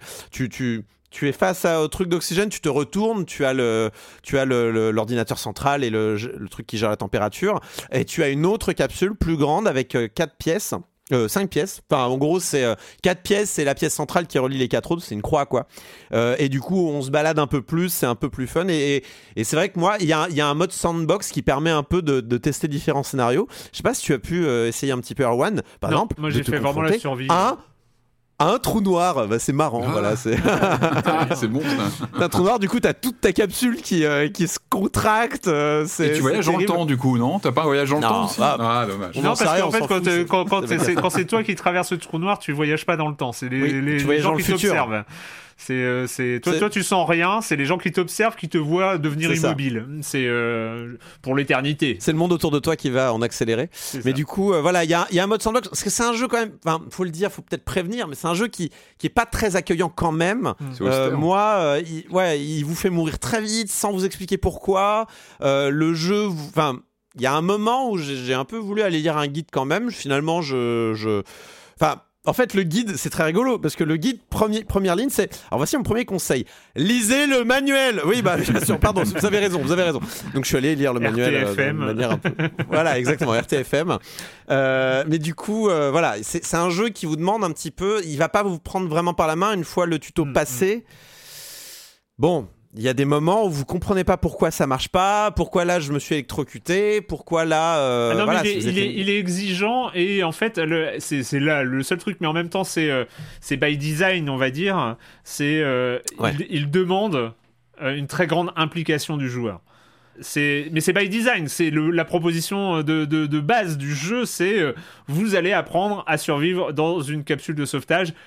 Bonne chance. C'est, euh, ça va pas être facile, ça voilà. Et, donc, euh, mais voilà, il faut, il faut le dire, il faut le dire parce tout à fait, tout à je pense c'est le genre de jeu qui peut vraiment rebuter au premier abord, euh, même au deuxième. Gens, voilà. mais, pour le coup, je trouve que la réelle est, est, nickel. Par contre, c'est avec, à partir de là, à partir de ce machin-là ça se joue. Si tu es impliqué, si, si, tu veux comprendre, c'est jouable. Comme certains jeux d'espace, il y a un petit côté Kerbal Space Program où ouais, il faut mettre un peu de soi pour euh, avoir euh, pour avoir un retour intéressant quoi. Donc bon, je préfère prévenir, mais du coup, bon, ça peut plaire à, des méga nerds euh, ou ce genre de choses et ça peut plaire même. Moi, je suis pas un, je suis pas un méga méga nerd, mais c'est vrai que j'ai pu prendre du plaisir parce que chaque petit progrès en fait est et démultiplié de, de gratification quoi. C'est-à-dire que waouh, j'ai survécu, j'ai réparé la pompe à air. enfin vraiment, il y a un côté euh, chaque euh, chaque réussite est une véritable victoire, euh, tour de célébration. Du coup, tu peux faire un tour de célébration de ta capsule, mais ce qui est pratique, c'est que ça prend deux secondes. donc ça c'est ça c'est bien. et on peut noter aussi qu'il y a des scénarios de de faits mm. qui sont proposés. Euh, et il y a, et, alors les scénarios sont rigolos, genre le, la première mission des scénarios c'est vous n'avez qu'un bouton on-off pour toute la capsule, donc t'es là à changer ton bouton, à le mettre, tu, tu, le poses, tu mets on, tu le poses ailleurs, tu mets on, tu le poses ailleurs, tu mets on, et à la fin tu te prends un éclair sur ta capsule parce que tu rentres dans une, euh, dans une euh, tempête électrique et tout serait éteint. Oh génial, bah tu dois tout recommencer. Bref, ça c'est un peu teubé. Et il y a un mode compétitif aussi où il faut, il faut tenir le plus longtemps possible. Donc bon, si vraiment vous voulez vous lancer dans la compétition de survie de capsule, c'est possible possible. On, est-ce qu'on peut le voir une, une forme d'alternative à la grande vague des jeux de survie sur une île? Je pense aux les Green Hell, euh, The Forest, enfin tous les. C'est pas un jeu de ressources. Enfin, c'est un jeu de ressources, mais qui, qui est tellement limité. C'est un jeu de ressources. c'est plus concentré sur le temps en fait. On est C'est combien de temps une partie en général? C'est bah, la, la, la, première mission, il faut survivre 6 minutes, la deuxième 10, la, ah troisième, etc. Ah oui, on est vraiment sur quelque chose de plus concentré. Je crois qu'après, tu arrives à survivre 30 minutes. J'ose même pas imaginer ce qui se passe pendant 30 minutes, mais euh, c'est. En fait, c'est un escape game à l'envers au lieu de s'enfuir, on, se, euh, survit avec des objets un peu bizarres qu'il faut. Euh, ouais. Et, il faut faire euh, défiler la montre, sachant que la montre des fois s'arrête et il faut la réparer. Allez, ça s'appelle Tin Can, donc du studio de Lyon, Tin Can Studio. Et donc, il est disponible sur PC pour l'instant pour 18 euros. Je sais pas si ça peut sortir sur console, un truc pareil, honnêtement. Ah, je pense pas. En VR, si, après, mais il faut, voilà, il faut. Il faut bah, c'est pas, ouais, à la manette, je suis moyen très convaincu PC comme jeu. Mais, euh, mais bon, il n'y a, pas, y a pas de support manette d'ailleurs euh, dans le jeu, donc euh, je pense que c'est assez clair. ouais, c'est ça. Euh, Tin Can, eh ben, écoutez, c'est le moment tant attendu de la chronique jeu de société. Est-ce que je l'ai annoncé au début de l'émission? Non, je crois que j'ai même pas, j'ai oublié d'annoncer le la chronique jeu de société de, de Jérémy au début, mais c'est pas grave, on l'a maintenant. C'est donc le moment de la chronique jeu de société de Jérémy Kletskin. Salut Jérémy. Salut Erwan, l'autre jour j'ai fait un bref passage à Paris. Oui, ça fait plus de 10 ans que je n'avais pas visité cette illustre boutique de jeux de société, jeux des cartes, rue des Écoles. Et comme j'avais deux belles heures devant moi, je suis descendu à Jussieu pour euh, me diriger vers cette boutique. Quelle erreur Bah oui, parce que sur le chemin il y a Ripley, une boutique euh, rétro. Je me suis arrêté pour chercher mes câbles N64, euh, un barcode Battler, et puis j'ai trouvé un Merlin nickel dans la boîte. Et donc après une heure et demie à trifouiller, ben, je suis reparti en direction de la boutique de jeux de société. Mais là, je me suis arrêté encore une fois pour acheter des Nunchaku. Bon, le temps de choisir, il me restait 10 minutes chez Jeux des cartes. À l'étage d'en bas, il y a les nouveautés, les trucs un peu plus gamer. J'ai de la chance, je m'y connais un petit peu, donc j'ai pas eu trop besoin de temps. Et arrivé à la caisse, il y a une petite boîte qui a attiré mon regard. Je l'ai chopée et je vais vous en parler aujourd'hui. Son nom, c'est Number Drop. Et on est à fond dans le thème des jeux vidéo puisque c'est ce qui se rapproche le plus d'un Tetris en jeu de plateau. Il s'agit d'un roll and write. Chaque joueur va recevoir une feuille personnelle sur laquelle est illustrée une grille comme celle d'un Tetris. Et puis on reçoit un crayon à l'aide duquel on va inscrire des numéros de 1 à 8 dans cette grille. À la droite de cette grille, on va trouver aussi des missions qu'on pourra remplir qui nous rappellent aussi le gameplay du Tetris multijoueur. Au début d'un tour, on lance les 5 dés, les 4 premiers dés représentent des chiffres et le cinquième dé, c'est une forme de tétramino, donc une pièce de Tetris. Chaque joueur pourra orienter cette pièce comme il le veut, mais il faudra la poser comme si elle était tombée du haut vers le bas. On pourra donc obtenir des points en complétant des lignes ou les différents types de missions, donc euh, des suites de chiffres, donc 2, 3, 4, 5, 6 par exemple. Faut qu'elles soient dans l'ordre. Ou des ensembles de mêmes chiffres, par exemple 5, 5, 5, 5. En remplaçant certaines missions, on va déclencher des malus chez les autres joueurs, c'est-à-dire faire tomber des pièces dont ils ne voulaient pas dans leur grille. Ces pièces ne comportent aucun chiffre, mais des X, elles sont donc très encombrantes, mais on pourra quand même choisir où les poser et elles peuvent nous aider à compléter des lignes. Je dois dire que ça installe une vraie ambiance de Tetris autour de la table. Les joueurs qui ont l'habitude de ce jeu, ben, ils se débrouillent mieux que les autres. Et puis une fois qu'on a fini une combinaison, ben, on l'entoure. Et pour optimiser ces combinaisons et ces missions, ben, c'est pas si simple. Et donc la première partie, on fait énormément d'erreurs. On sait qu'on pourra toujours faire beaucoup mieux. Comme dans Tetris, au début, on a tendance à attendre les barres et puis au bout d'un moment, on se rend compte qu'il y a d'autres manières un peu plus subtiles de jouer au jeu. Et donc on doit gérer la chance avec du skill et ça c'est un signe de bon jeu. Je rappelle son nom, Number Drop de Florian Siriex et Benoît Turpin, de 1 à 6 joueurs à partir de 10 ans pour des parties d'environ 20 minutes. C'est édité chez Débâcle Jeu et je tire mon chapeau parce que c'était vraiment pas simple de faire une telle adaptation. Par contre, moi je ne sais pas si le Merlin est adaptable. Hmm, je vais y réfléchir. Bye bye. Bye bye Jérémy, à la semaine prochaine. Eh, la boutique jeu des cartes rue des écoles. Moi, alors, je, dis ça comme ça, mais moi j'étais team Love Cube. Euh, Love Cube, c'est pas loin, c'est à, à, côté de Jussieu.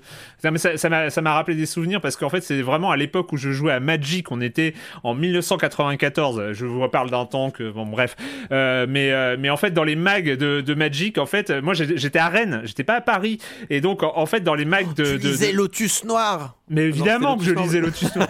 et, euh, et en fait, et, et, et Cassius Belli, enfin, il y avait quand même euh, qui faisait du jeu de rôle, mais forcément. Et en fait, t'avais des pages de pub pour Love Cube qui vendaient des cartes Magic. Et devant Love Cube, c'était la grande bourse aux échanges des cartes Magic. C'est-à-dire qu'il y avait tous les joueurs de cartes Magic qui étaient là et qui étaient devant Love Cube à, s'échanger des cartes. Mais c'était au début. Hein. Il n'y avait pas Internet, il n'y avait rien. Donc c'était vraiment. Euh, il n'y avait pas les cours de bourse de, des, cartes, même si euh, tu avais des cartes qui valaient cher.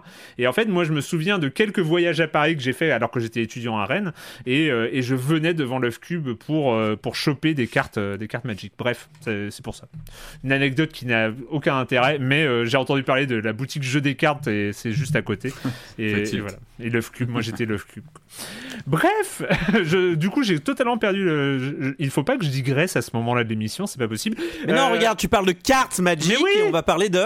Mais on parle de cartes, mais transition de ouf. Parlons Ah de oui. cartes, parlons de cartes, mais là on, euh, on parle euh, de cartes classiques, de cartes à jouer. Euh, ce jeu de 52 cartes et avec les cartes à jouer, qu'est-ce qu'on peut faire? On peut jouer, mais pour être sûr de gagner, et ben c'est aussi bien de tricher. Et donc pour tricher, bah, il faut apprendre aussi. Il y a beaucoup de choses à apprendre. Comme je vous l'ai dit, c'est du ludo éducatif. Là, si vous voulez apprendre à tricher aux cartes, et ben il faut jouer à Card Shark.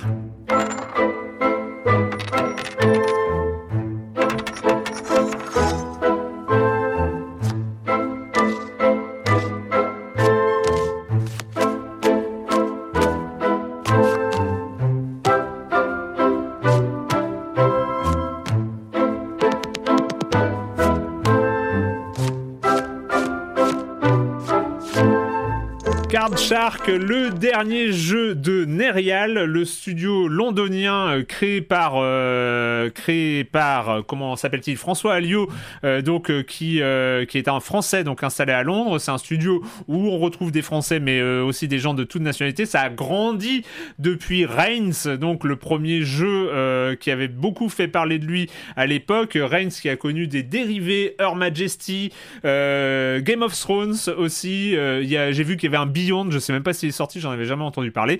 Euh, on a parlé de Nerial à l'occasion aussi de la sortie d'Animal Farm l'année dernière, donc cette adaptation de la ferme des animaux de George Orwell. Ils reviennent, ils reviennent. euh, C'est annoncé depuis longtemps, je crois que je l'ai mis dans mes jeux à d'attente 2022. Il faisait partie de la liste. Euh, Card Shark, parce que en ban- il y avait cette petite bande-annonce où on voyait qu'il y avait des systèmes, il fallait déplacer des cartes, tricher, faire des tricher sur la distribution des cartes, etc. Apprendre à manipuler les cartes. Euh, C'est le donc le propos de Card Shark. Patrick, que- comment Ouais. est-ce que tu, ah, comment est-ce qu'on triche? Déjà, c'est quoi ce jeu? Qu'est-ce qu'il propose? Euh, bah, bah, déjà, enfin ouais, euh, comme tu dis, euh, le, le fait de d'institutionnaliser le, le fait de tricher, c'est c'est rigolo quoi. On n'est pas habitué à ça. Euh, bah déjà, il y a, bah, je trouve qu'il y a, un, il y a un- déjà il y a un premier choc esthétique dans le jeu. C'est la première chose qu'on qu'on note quand on le lance. C'est euh, une sorte de symbiose entre le visuel, les musiques. Je crois que c'est un orchestre qui joue euh, pendant pendant la partie. Enfin, c'est c'est très soigné et puis il y a un look très carto, euh, car- euh, euh, graphique, euh, très euh, genre dessiné. euh, c'est, enfin, il y, a- y a une ambiance, il y a un charme qui se dégage tout de suite euh, d'un titre où c'est magnifique. Il y a, euh, on alterne entre du point and click ou un simili point and click très simple dans certaines mécaniques, dans les déplacements, dans les, dans les niveaux, et puis, et puis les phases de, jeu de cartes. Alors le topo, c'est qu'on on commence le jeu, on, on incarne un personnage qui est sourd et muet, si je dis pas de bêtises, euh, et qui est le, bah, qui est le larbin dans une échoppe, euh, qui est maltraité par la, par la patronne.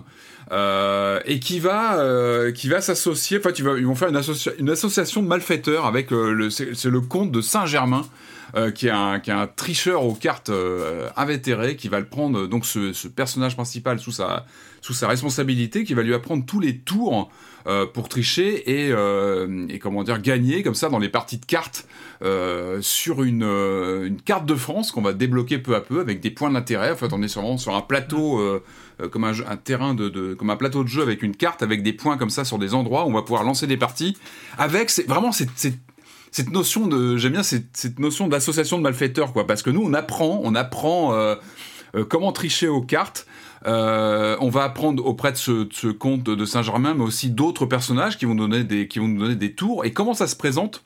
En fait on arrive dans des séquences de jeux de cartes qui évidemment ne se passent pas comme elles devraient se passer théoriquement. C'est-à-dire que nous, on va, jouer plusieurs rôles différents. C'est-à-dire qu'on va, parfois être là pour indiquer, donc en mode triche. On est là pour tricher, hein. Faut, faut pas, pas se leurrer. Les parties de cartes, elles sont là pour nous mettre dans des conditions parfois de, de QTE. En fait, on a différentes poches de gameplay comme ça, euh, selon les cas de figure. On va être là pour indiquer le jeu euh, de, du, du joueur en face du, de, de notre partenaire. On va, on va essayer de lui, lui indiquer un petit peu euh, à quoi ressemble le jeu de son, de son adversaire. Euh, En fait, pour, la, pour va- la petite histoire, pour la petite histoire, ce qui est rigolo, euh, c'est que le compte Twitter du jeu passe sa vie à expliquer que ce n'est pas un jeu de cartes et qu'on ne joue pas aux cartes. Et du coup, Bah c'est un peu ah non, marrant. c'est vrai. Non, mais c'est important. Ouais. Ils, ils ont pas tort parce que ça peut être déceptif si t'es un passionné de jeu de cartes. T'es pas là pour ça. T'es là pour Non, non, non.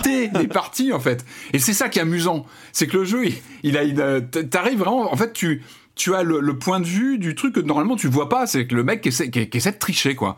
Et euh, donc il y a plusieurs mécaniques, on est sur des, séquences un peu euh, euh, de, de, réflexes ou de avec des gestuels. Alors moi pour vous dire, moi j'ai joué sur Switch en mode tactile, donc avec des cas de figure complètement ah. différents selon les, les ces, ces, mini poches de gameplay où il va falloir euh, euh, tricher dans la répartition des cartes. Euh, ça qu'il faut, par exemple, évidemment privilégier notre partenaire, s'occuper lorsqu'on répartit comme ça les cartes entre les différents joueurs, bah, bien calculer la répartition pour que notre partenaire ait les meilleures cartes. Euh, ça va être de couper le jeu en faisant bien attention de, vous savez, d'insérer ces, ces, ces, petites cartes qui sont déplacées pour que le, le, joueur, notre partenaire, qui est évidemment le complice, va comprendre où taper la carte qu'il faut prendre, laquelle il faut prendre pour, pour gagner.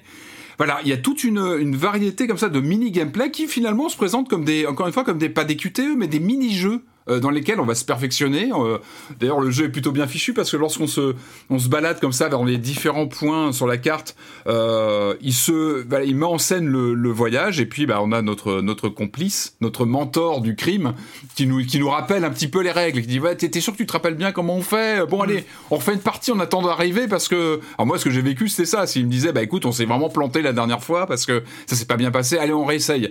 Et parti. Alors quand on lance comme ça le jeu de façon, si on regarde ça d'un regard froid, ce sont des mécaniques de jeu assez euh, assez basiques avec de la gestuelle. Moi, donc je vous disais sur Switch, ça va être de d'orienter euh, euh, comment indiquer à notre complice euh, à, quoi ressemble le jeu, par exemple, de son adversaire? Donc ça va être une gestuelle dans le. Il y a plein de petits tours qu'on apprend. C'est comment tu poses une carte sur la table en donnant une certaine gestuelle, hmm. une impulsion qui va donner un message en fait à notre complice. Donc tout ça, il faut l'apprendre. Donc moi sur Switch, bah, je faisais parfois les mouvements où je tournais deux trois fois. Quand on est parfois, euh, comment dire, on est là pour servir le vin, par exemple. Donc il, faut, il y a une gestuelle sur le vin, puis on va loucher sur le, en faisant attention de bien loucher sur le jeu de l'adversaire pour pouvoir donner les indications. Ça va être ensuite utilisé par exemple un torchon pour nettoyer la table. Nous sommes le larbin a priori de, de, mm. de, l'environnement quand on est dans un comment dire dans le un protéger, un, peu de respect, le protéger comme le protéger. Mais alors, du coup, il faut essuyer par exemple la table dans une certaine gestuelle pour indiquer bah c'est un c'est un c'est un c'est comment dire c'est la, carte qui, qui, qui nous inquiète. Ça va être euh, une carte, ça va être un trèfle, ça va être un cœur. Donc il y a certaines gestuelles qu'on va reprendre. Euh, moi sur la Switch, j'étais en gestuelle comme ça sur le sur l'écran tactile. Ça marche plutôt bien. Et alors pour moi, ce qui réussit vraiment le jeu, en dehors de ces mécaniques finalement qui sont assez répétitives, moi j'ai quelques heures de jeu, mais on tombe assez vite dans ces, mécaniques euh, qu'on qu'on apprend à maîtriser peu à peu aussi, parce qu'on se rappelle après des figures à exercer, etc. Moi, ce que je trouve de vraiment réussi, c'est la tension qu'il arrive à créer. Et là, ça rejoint peut-être votre jeu précédent où vous parliez de cette, euh, cette, euh, comment dire, cette, euh, cette, sortie de secours, de cette, cette capsule de secours. Et ben là, je trouve que le jeu, en fait, il arrive à créer ce, petit moment de, stress parce que tout se fait lors des parties. Il y a une sorte de dosette qui nous montre le degré de suspicion de la victime potentielle, de la gruge qu'on est en train de monter. Et ça, c'est important. On a vraiment un petit dosage en bas qui monte, qui monte, qui monte. Et en fait, tout le, les enjeux, ça va être évidemment de gagner de l'argent, de, parier, de, remonter le, pot peu à peu. C'est évidemment, idéalement, de, réussir à des combos de, de, gruges comme ça, en faisant 2, 3, 4, 5 coups réussis de, tromperie, en refaisant augmenter à chaque fois le, pot, euh, le, la somme qui est en jeu. Le but, évidemment, c'est d'engranger le plus d'argent possible. Et donc, il y a une pression qui se met. Et effectivement, et comme dans votre jeu précédent, bah, j'ai vraiment ressenti ça avec ma, ma petite Switch dans les mains. Il y a ce moment où on se dit, bon sang, tu gardes ton sang-froid, tu restes... Euh, quoi qu'il se passe, même si tu vois cette dosette en bas qui commence à monter, euh, tu vois le, en plus le visage du personnage, tout est très très bien dessiné. Enfin, Vraiment, je trouve que le jeu, il a un, il a un cachet visuel, esthétique. Il y a quelque chose qui se passe euh, dans, il y a un mélange entre euh, lignes claires pour les personnages et, et, décors en pastel pour les décors. C'est incroyable. Alors, justement, juste pour, citer, par exemple. pour le citer, le dessinateur, c'est Nikolai Trochinski, euh, qui a travaillé, qui est pas de Nerial, enfin, qui est un intervenant extérieur et qui a bossé avec Nerial. Donc, euh, et la musique dont tu as parlé aussi, c'est Andrea Boccadoro. Ah, donc voilà, ils ont bossé. La musique, la musique, c'est un point mais ah, tellement fort de ce jeu. Excellent. Elle est super. Et, juste, pour dire que voilà, ils, ont ils, ont été chercher des gens, euh, je pense, et c'est ça qui rend le truc super fort. On sait que ah, Nerial, ils sont très doués pour faire des jeux.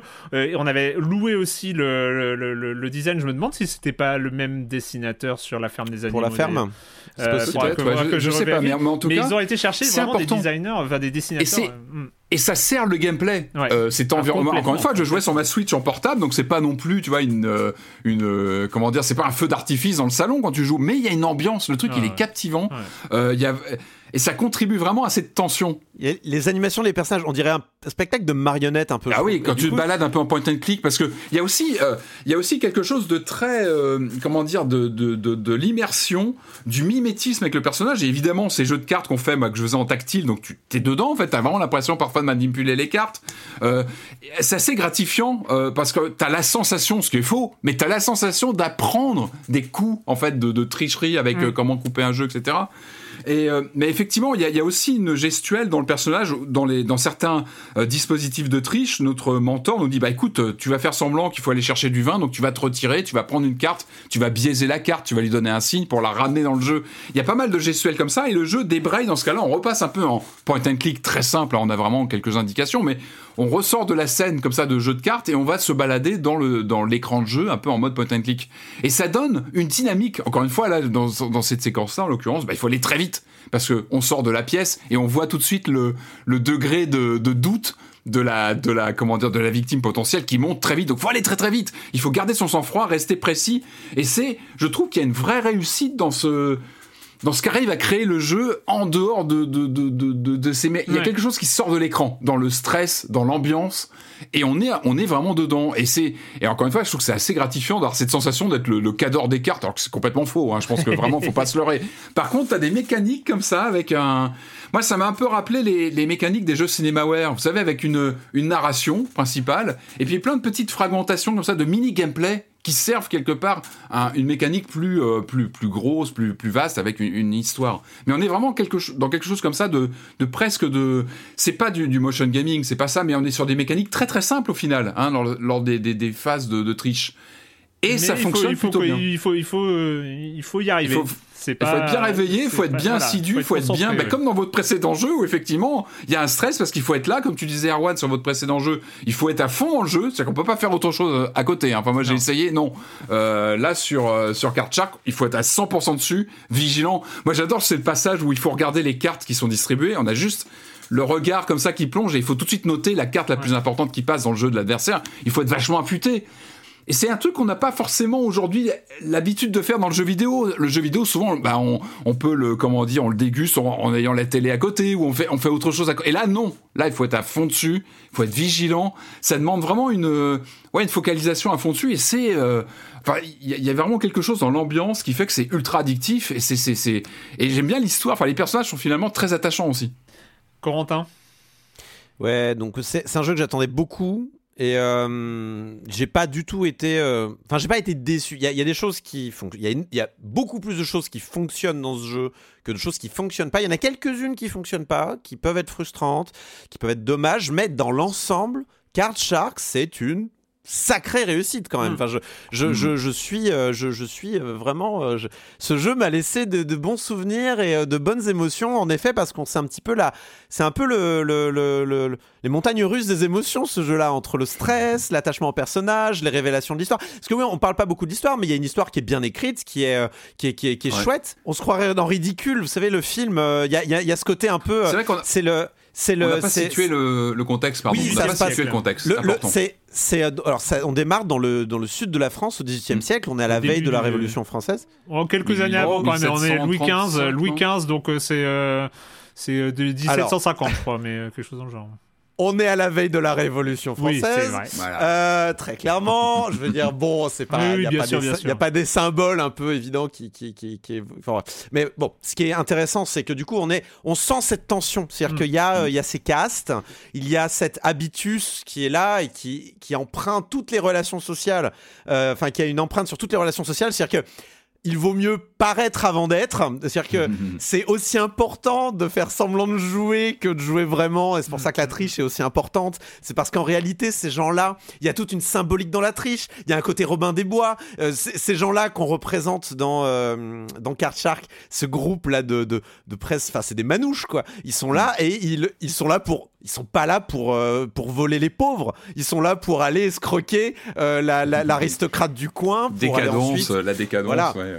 pour ensuite financer. Alors, on te dit financer des orphelinats et ça, on sait pas où va l'argent évidemment, mais dans l'ensemble, on est là pour financer une contre-société. Donc en réalité, il y a tout un message révolutionnaire dans, derrière Card Shark. Ah, complètement. C'est-à-dire que il y a le il y a le contre il y a le il y a le contre euh, il y a il y a, il y a toutes toutes les manières on va dire de, de la de la haute société et il y a toutes les contre manières pour contrer finalement tout, toute cette espèce d'a- d'apparatus social qui est mis en place. Et c'est super chouette parce que du coup le jeu euh, comment dire lit le euh, allie le message euh, à l'action. C'est-à-dire qu'on triche, mais en vrai, toute cette triche a un sens. Et du coup, bah, on est pris dans le jeu, quoi. Il y a, y a une Les claire. dialogues, euh, sont, les dialogues sont bien les dialogues sont bien écrits euh, Ouais, et, y a, honnêtement la trame de l'histoire est bonne mais vraiment enfin jusqu'au bout il y a des révélations euh, il y, a, y a- y a un côté euh, très très enfin Bon, je vais, je vais rien révéler de l'histoire, mais il y, a des- y a des trahisons, il y a des mensonges, il y a des histoires de succession, il y a des. Il y euh, a des morts aussi. euh,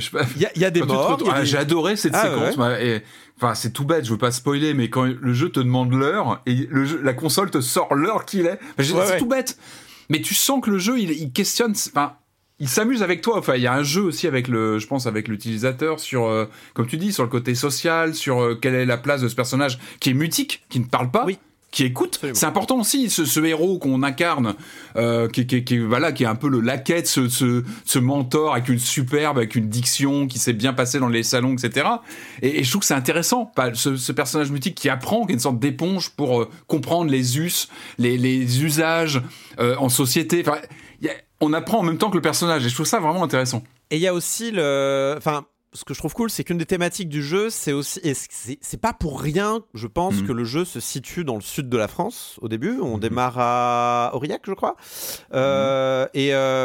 C'est un peu finalement la France périphérique contre la France de Versailles, de- contre le Paris, contre le, contre le centre. Enfin, Il y, a, y a un côté euh, les oubliés à l'extérieur euh, contre bah, cette concentration de pouvoir et d'influence qui, a- qui ont lieu euh, évidemment en ville. C'est-à-dire qu'on va visiter d'autres villes avant de remonter jusqu'à Paris, avec un grand final à Paris évidemment.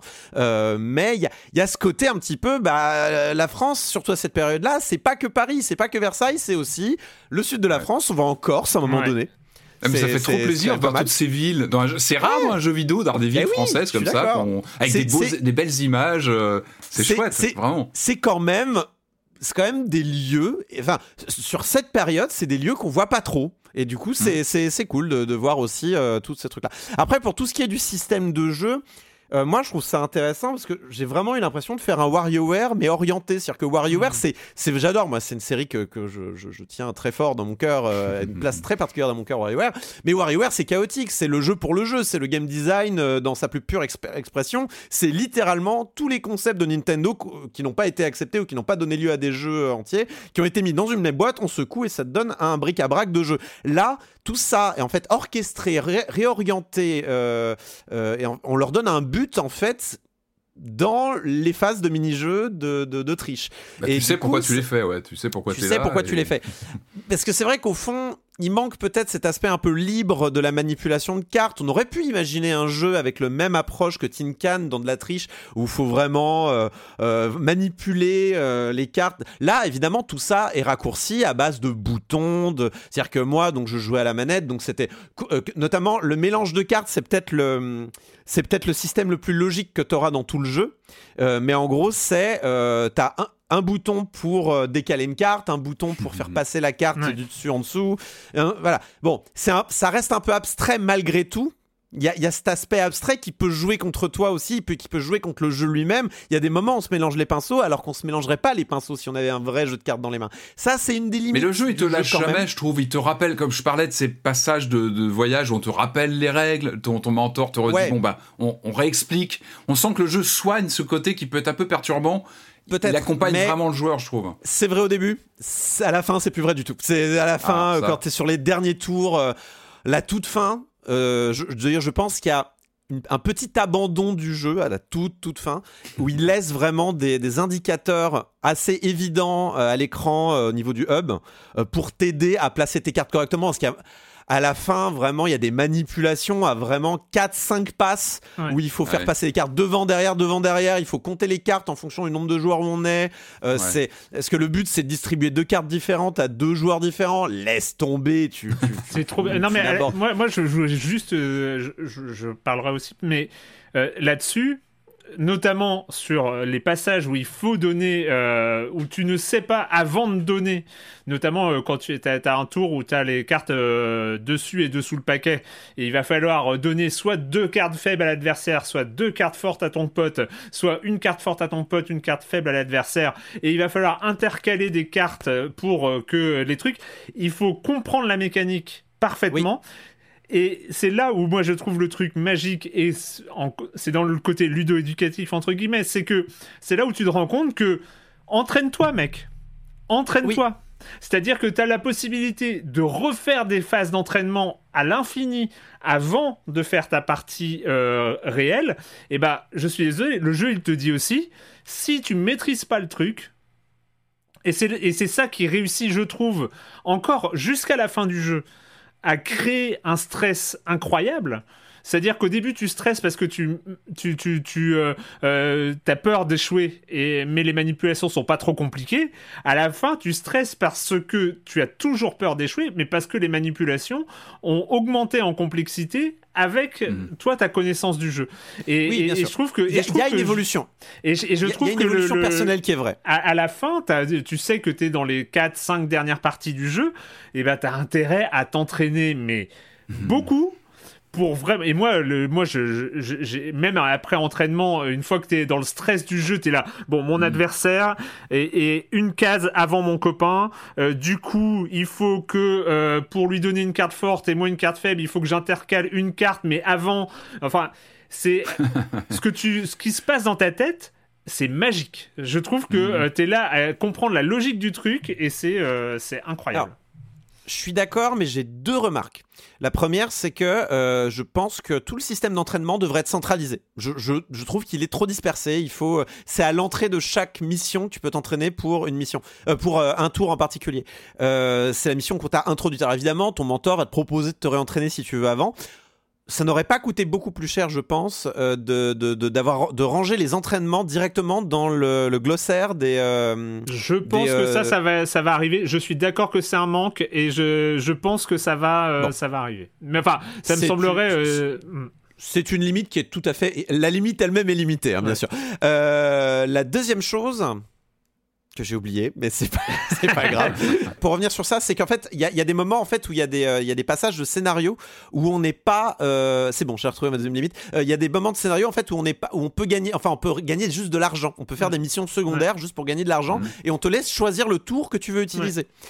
et là, par contre, bah, il n'y a pas d'entraînement. Donc, bon, voilà, j'aurais voulu avoir des moments d'entraînement un peu plus faciles à accéder. La deuxième limite que je trouve, c'est que, et, et plus ça avance, plus c'est le cas, le HUD Enfin, je pense que la tâche est dantesque et difficile. Donc, c'est encore une fois, c'est une limite que je, pondère. Hein. mais waouh, euh, c'est pas toujours clair. Euh, ce qui est affiché à l'écran, c'est pas toujours toujours clair, euh, notamment au niveau des cartes telles qu'elles sont rangées, quand elles, le décalage des. Il y a des moments où ce qui est indiqué à l'écran n'est voilà mériterait ne, rentre pas complètement dans ma tête. Alors peut-être que c'est moi aussi, hein, c'est pas impossible. Mais est-ce que ça contribue pas à, à la montée d'adrénaline aussi Tu vois ce genre de, stress devant le jeu de cartes? Moi des fois j'avais la vue qui se brouillait hein, en voyant les cartes. ce, ça fait partie du stress, ce moment où tu tu sais plus trop quoi faire, ou alors le temps qui passe, ou où tu vois le ah, la vigilance de ah le euh, moment où tu sais plus si la carte bombée vers l'avant c'est la force et tu perds du temps c'est que là t'es plus efficace tu perds du temps tu patines et là tu sens que tu oh là le jeu il est en train pas le droit de... en plus t'as pas le droit de perdre du temps ah bah c'est compliqué. J'ai une troisième remarque aussi, c'est que le, jeu n'est qu'une pente descendante. Euh, chaque partie n'est qu'une pente descendante. Il est quasiment impossible, il y a quelques moyens, mais ce sont ultra rares, mais il est quasiment impossible de récupérer de la confiance du joueur en face. Hmm. Ce qui est logique. Mais d'un point de vue ludique, il y a vraiment des moments où tu es coincé. Tu ne peux rien faire.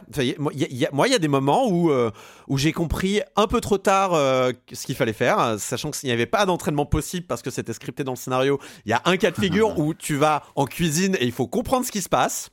Euh, et moi, j'ai compris un peu tard et il me restait trop peu de temps à la fin pour rattraper le coup. Ce qui fait que j'étais à la fois fier de moi parce que j'avais bien réagi, j'ai fait ce qu'il fallait faire, mais un peu frustré parce que bah euh, parce que bah en fait la partie était déjà perdue quand je suis allé asseoir mon cul à la table en fait. C'était fini déjà le, il me restait trop peu de points. Euh, même si je jouais parfaitement c'était fini. Et du coup euh, bah, il y a un côté je pense de rééquilibrage peut-être qui fait qu'on devrait pouvoir jouer parfaitement et ça peut-être c'est le cas peut-être que je suis vraiment trop nul à ce jeu-là mais honnêtement je ne crois pas. quoi.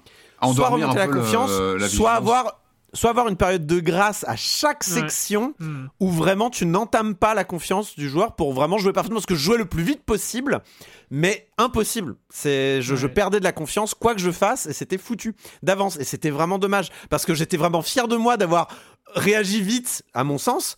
Honnêtement j'aurais pu euh, enfin d'un point de vue de l'histoire, honnêtement, il aurait pu penser que j'aurais cherché la bouteille de vin ou je sais pas quoi. Mais non, non, euh, ah, t'as, pris 5 secondes de trop, bah c'était foutu.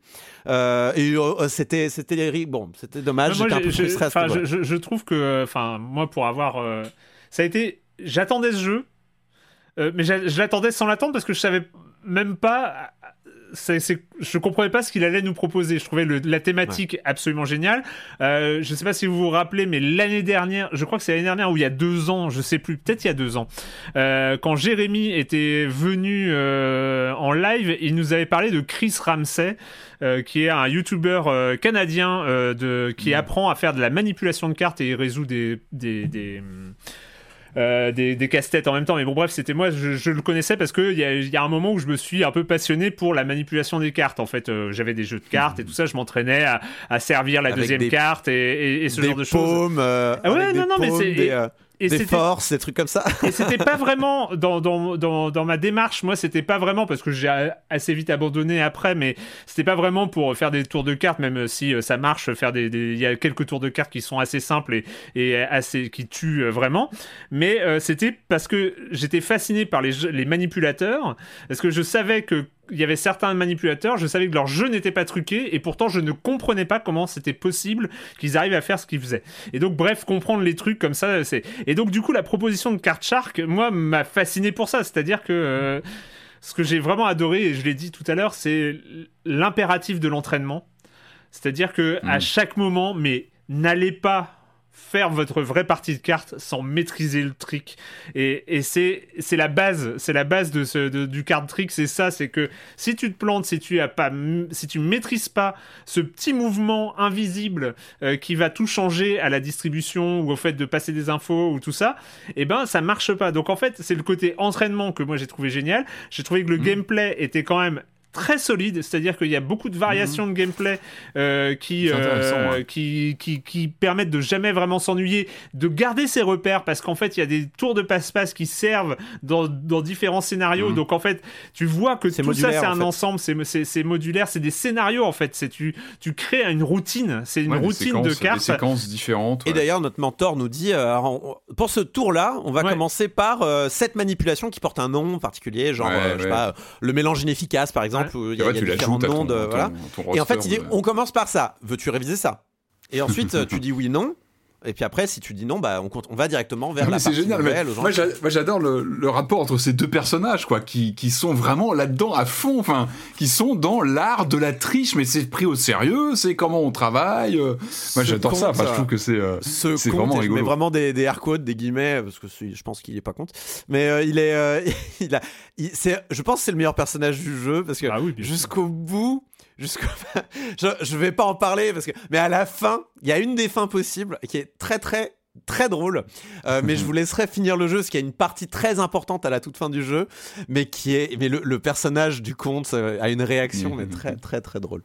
Et puis on croise quand même des enfin on croise Voltaire on, croise des gens quand même. il y a aussi un casting c'est drôle de Pompadour mais Madame de Pompadour et, Louis XV et en fait c'est ça et moi je trouve qu'une des super belle surprise de ce jeu-là, au-delà de son gameplay qui fonctionne vraiment, au-delà de son concept qui est euh, du jamais vu, et donc c'est tellement cool de jouer à un jeu euh, original, et en même temps il y a l'univers, le scénario, Alexandre Dumas, enfin tu vois, c'est, ça transpire Alexandre Dumas du début à la fin, avec euh, euh, le lien, le, l'enfant qui vient de nulle part, euh, qui, qui va monter dans la hiérarchie, qui va arriver à Versailles, qui va côtoyer les nobles, les traîtres, les, les soldats, les, les mercenaires, les, les assassins, les duels, les... tout ça, tout ça, ça, ça, donne une ambiance absolument magique mm. qui, est, qui est sublimée par le dessin, et donc tout ça crée un jeu qui est exceptionnel. Moi, je, trouve, hein. je, trouve que mm. même s'il y a peut-être, évidemment, ce que tu as dit sur euh, il faudrait qu'on puisse s'entraîner à chaque tour dans une base de données, je suis entièrement d'accord.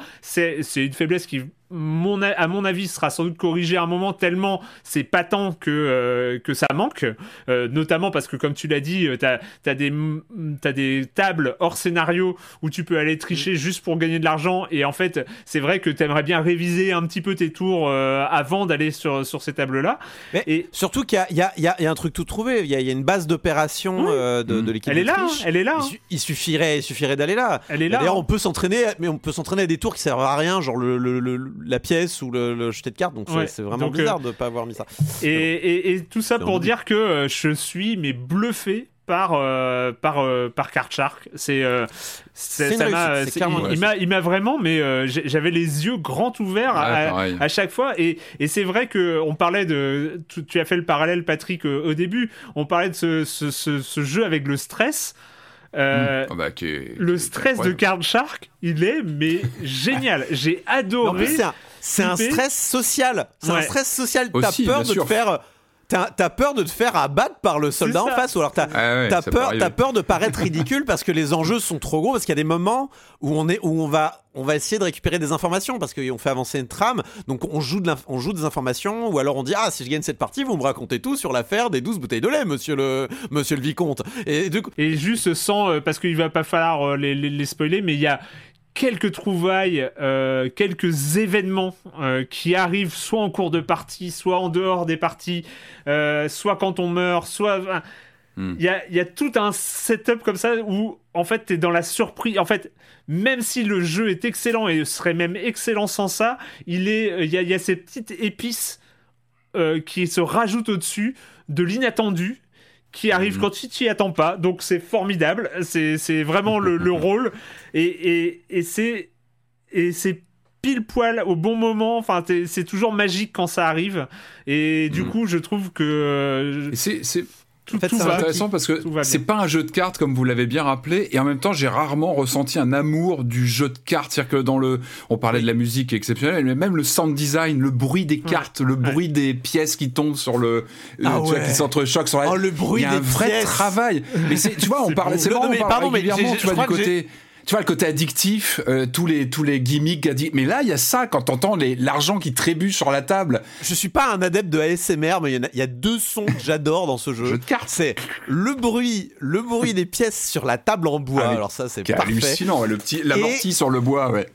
et le, et le brassage des cartes, le mélange. Ah, ah quand on recherche les as là, quand on recherche les as là dans le jeu de cartes, ça fait un bruit. Ah oui, ça fait un bruit euh, quand oh, tu cherches. Mais oui, il y a un amour du jeu de cartes qui est flagrant. On joue pas vraiment au jeu de cartes, mais parce que il y avait le, il y a le dans le texte d'intro que j'ai pas euh, photographié que j'ai pas j'ai pas gardé euh, l'auteur euh, du, du, jeu fait référence à un livre qui a servi d'inspiration parce qu'en fait c'est parce que ah il, a, il, il, a, il a lu un livre sur des la triche un livre du 18e siècle et tout ça et il a voulu comme ça faire un jeu autour de ce thème là et du coup je trouve juste pour dire c'est une réussite. Enfin, c'est totalement cohérent avec l'ambition initiale. Euh, vraiment, Card Shark. Ouais, puis euh, ce qui est marrant, c'est qu'il y a une sorte de mythe autour de la triche. Enfin, tu te dis, c'est quelque chose qui est. Euh, ça doit être perfectionné, on doit rien voir. Et là, tu vois tout l'inverse, c'est que tu vois tu vois les comment dire, tu vois les coulisses, mm. tu vois le petit stress que t'as quand tu verses le vin et que tu dis mince, je vais pas assez vite, faut que je fasse gaffe parce que je m'en fous de partout, je vais me faire griller. Enfin, tu vois les coulisses d'une mécanique qui normalement doit être totalement invisible. Et là, tu vois, tu vois l'invisible et même tu le manipules. Et ça, je trouve ça très fort. Et c'est pour ça que je, fais parallèle avec les WarioWare et les Game Wario parce que par exemple le, coup du compter combien de carreaux a le mec dans sa mm. main pendant que tu sers du vin, sachant que tu dois pas servir trop longtemps sinon le verre déborde. Ça, c'est typiquement Game et Wario. Euh, vous savez, il y avait ce mini-jeu là où on doit jouer à un jeu sur, sur l'écran de la Wii U. et pendant, il faut faire gaffe que la mère soit pas en train de te surveiller à la fenêtre. C'est littéralement la même chose. Euh, et, du coup, euh, où il y a un petit côté, je sais pas si vous vous souvenez des jeux de. Euh, ah, c'était des, ah, ces jeux flash à l'époque comme ça, les, jeux à la con, je crois que ça s'appelait. C'est à l'époque de la blogosphère. Bon, j'ai oublié les noms, mais pareil, en fait, il faut faire deux actions contradictoires qui font que, en fait, indépendamment, elles sont très faciles. Genre servir un verre de vin, il y a rien de plus enfantin. Mais c'était pas les, jeux de cake. si, les jeux de cake, voilà, merci. Ouais, c'est un peu les jeux de cake, quoi. Il y a, y a, ce côté-là, c'est-à-dire servir un verre de vin et euh, compter le nombre de, de, et compter voilà quelle, quelle, quelle va être la couleur euh, qui aura le plus dans la main de l'autre. Ça s'appelle ça s'appelle Card Shark. C'est disponible sur pour 20 euros sur Switch et sur PC. Euh, franchement, version Switch vraiment très très bien. Allez, version PC aussi pour le coup. C'est version PC. Je, en fait, je elle est, elle est bien, hein, c'est pas le problème. Alors là, je suis pas. Je pense que la, la, maniabilité à la manette mériterait d'être encore un poil affinée, mais encore une fois, c'est comme pour le mode entraînement. Je pense que ça sera affiné avec le temps. J'ai eu quelques bugs d'input notamment, et j'ai eu quelques redémarrages obligatoires. Je pense, si vous n'avez pas eu ces problèmes sur Switch, je pense que ça sera réparé euh, très rapidement. Euh, donc euh, allez-y, franchement apprenez à tricher et on va terminer après, on va terminer notre séquence ludo-éducative Euh, forcément, mais comme d'habitude, s'il y a de la pub, c'est maintenant. Planning for your next trip? Elevate your travel style with Quince. Quince has all the jet-setting essentials you'll want for your next getaway, like European linen, premium luggage options, buttery soft Italian leather bags, and so much more. And it's all priced at 50 to 80% less than similar brands. Plus, Quince only works with factories that use safe and ethical manufacturing practices. Pack your bags with high-quality essentials you'll be wearing for vacations to come with Quince. Go to quince.com slash trip for free shipping and 365-day returns.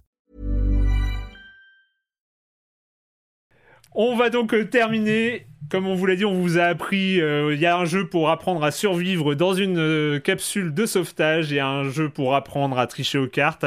Mais, mais, mais, s'il y a une chose importante à savoir dans la vie, c'est bien comment élever des abeilles et faire du miel. C'est le propos de Apico.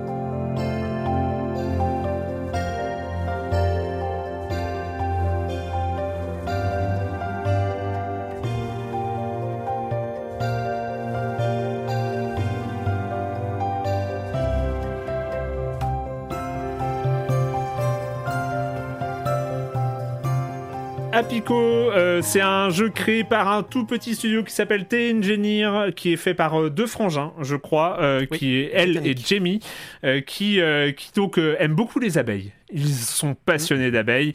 Il y, a, y, a, même une partie des profits de Apico qui sera reversée à des associations de défense des abeilles pour vous dire ah, à quel point, à quel point, et on sait, on va pas rappeler à quel point les abeilles mm. sont un animal absolument indispensable, notamment pour la pollinisation, et puis parce qu'elles sont quand même super cool ces abeilles, et mm. qu'elles font du miel. Bref, c'est tout ça, et on va arriver donc dans cet univers charmant de pixel art vu du dessus, une sorte de mix entre Minecraft et, et puis bah, les jeux de, et Stardew Valley, voilà, hein, c'est, on, on est là-dessus. On arrive dans un village, ils attendent qu'une chose, qu'un nouvel apiculteur arrive, ça tombe bien, on est là.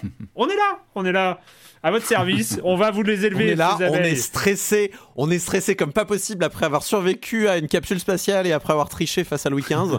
et là, on veut se reposer. Un peu, tu trembles un peu de On veut se poser là maintenant. Maintenant, ça suffit ces conneries. On veut se poser. On veut élever nos abeilles.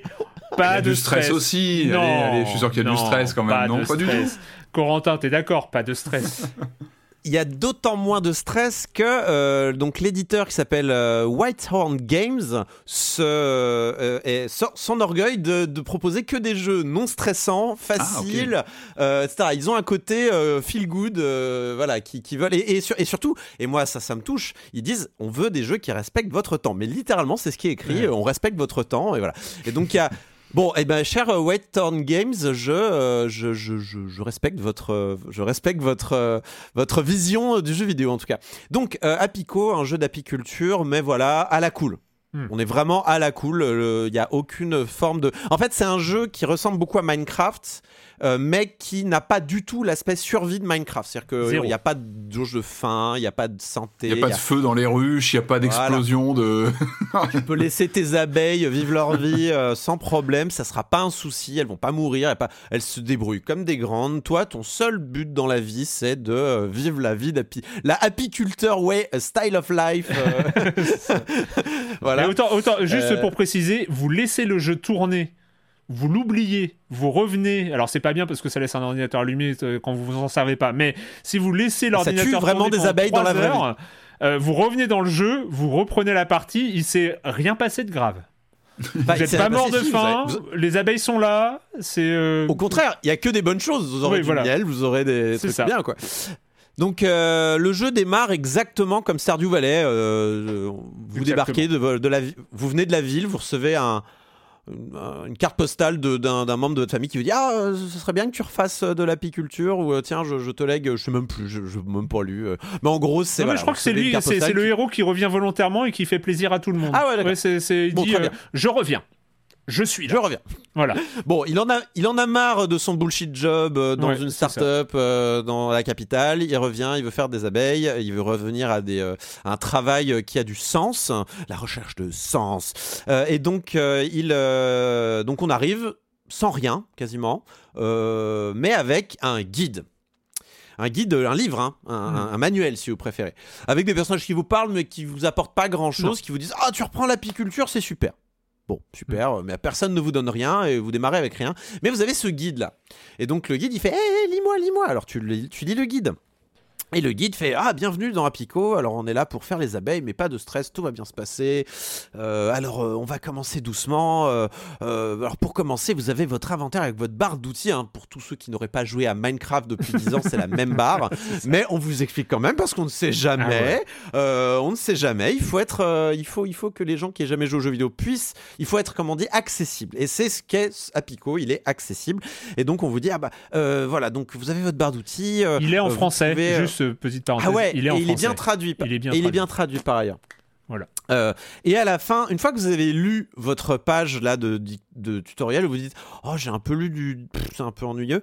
Et eh ben on vous dit Hey, merci d'avoir lu le tutoriel, voilà un cadeau. Et on te donne un cadeau à la fin de la page et ça t'ouvre une autre page. Et tu fais Ah bon, si on, franchement, eh. Eh, si on m'offre des cadeaux pour lire un, guide, moi je, continue de lire le guide. Moi franchement, euh, payer à rien foutre, moi honnêtement je continue. Hein. Alors du coup, et en fait on te file les objets qui, euh, en fait on te file au fur et à mesure les objets dont on vient de te parler ou alors. C'est du, du, du, tutoriel quête, c'est du quête tutoriel en fait.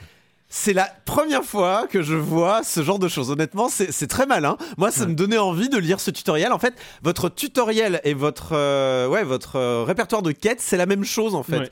Et du coup, en fait, votre but, c'est presque plus d'apprendre que de développer votre, euh, votre exploitation d'abeilles. Et, et donc, on rejoint on rejoint le ludo éducatif, comme tu dis. C'est-à-dire que tu es là et es en mode, bon, leçon suivante. Euh, limite, moi, euh, mes, yeux euh, avides de, de, ressources, regardez d'abord qu'est-ce que je vais gagner. Hmm. Et après, bon, alors c'est quoi la leçon? Puis en fait, à la fin, tu te rends compte que l'important, Erwan Cario, ce n'est pas le voyage, ce n'est pas la destination, c'est le voyage.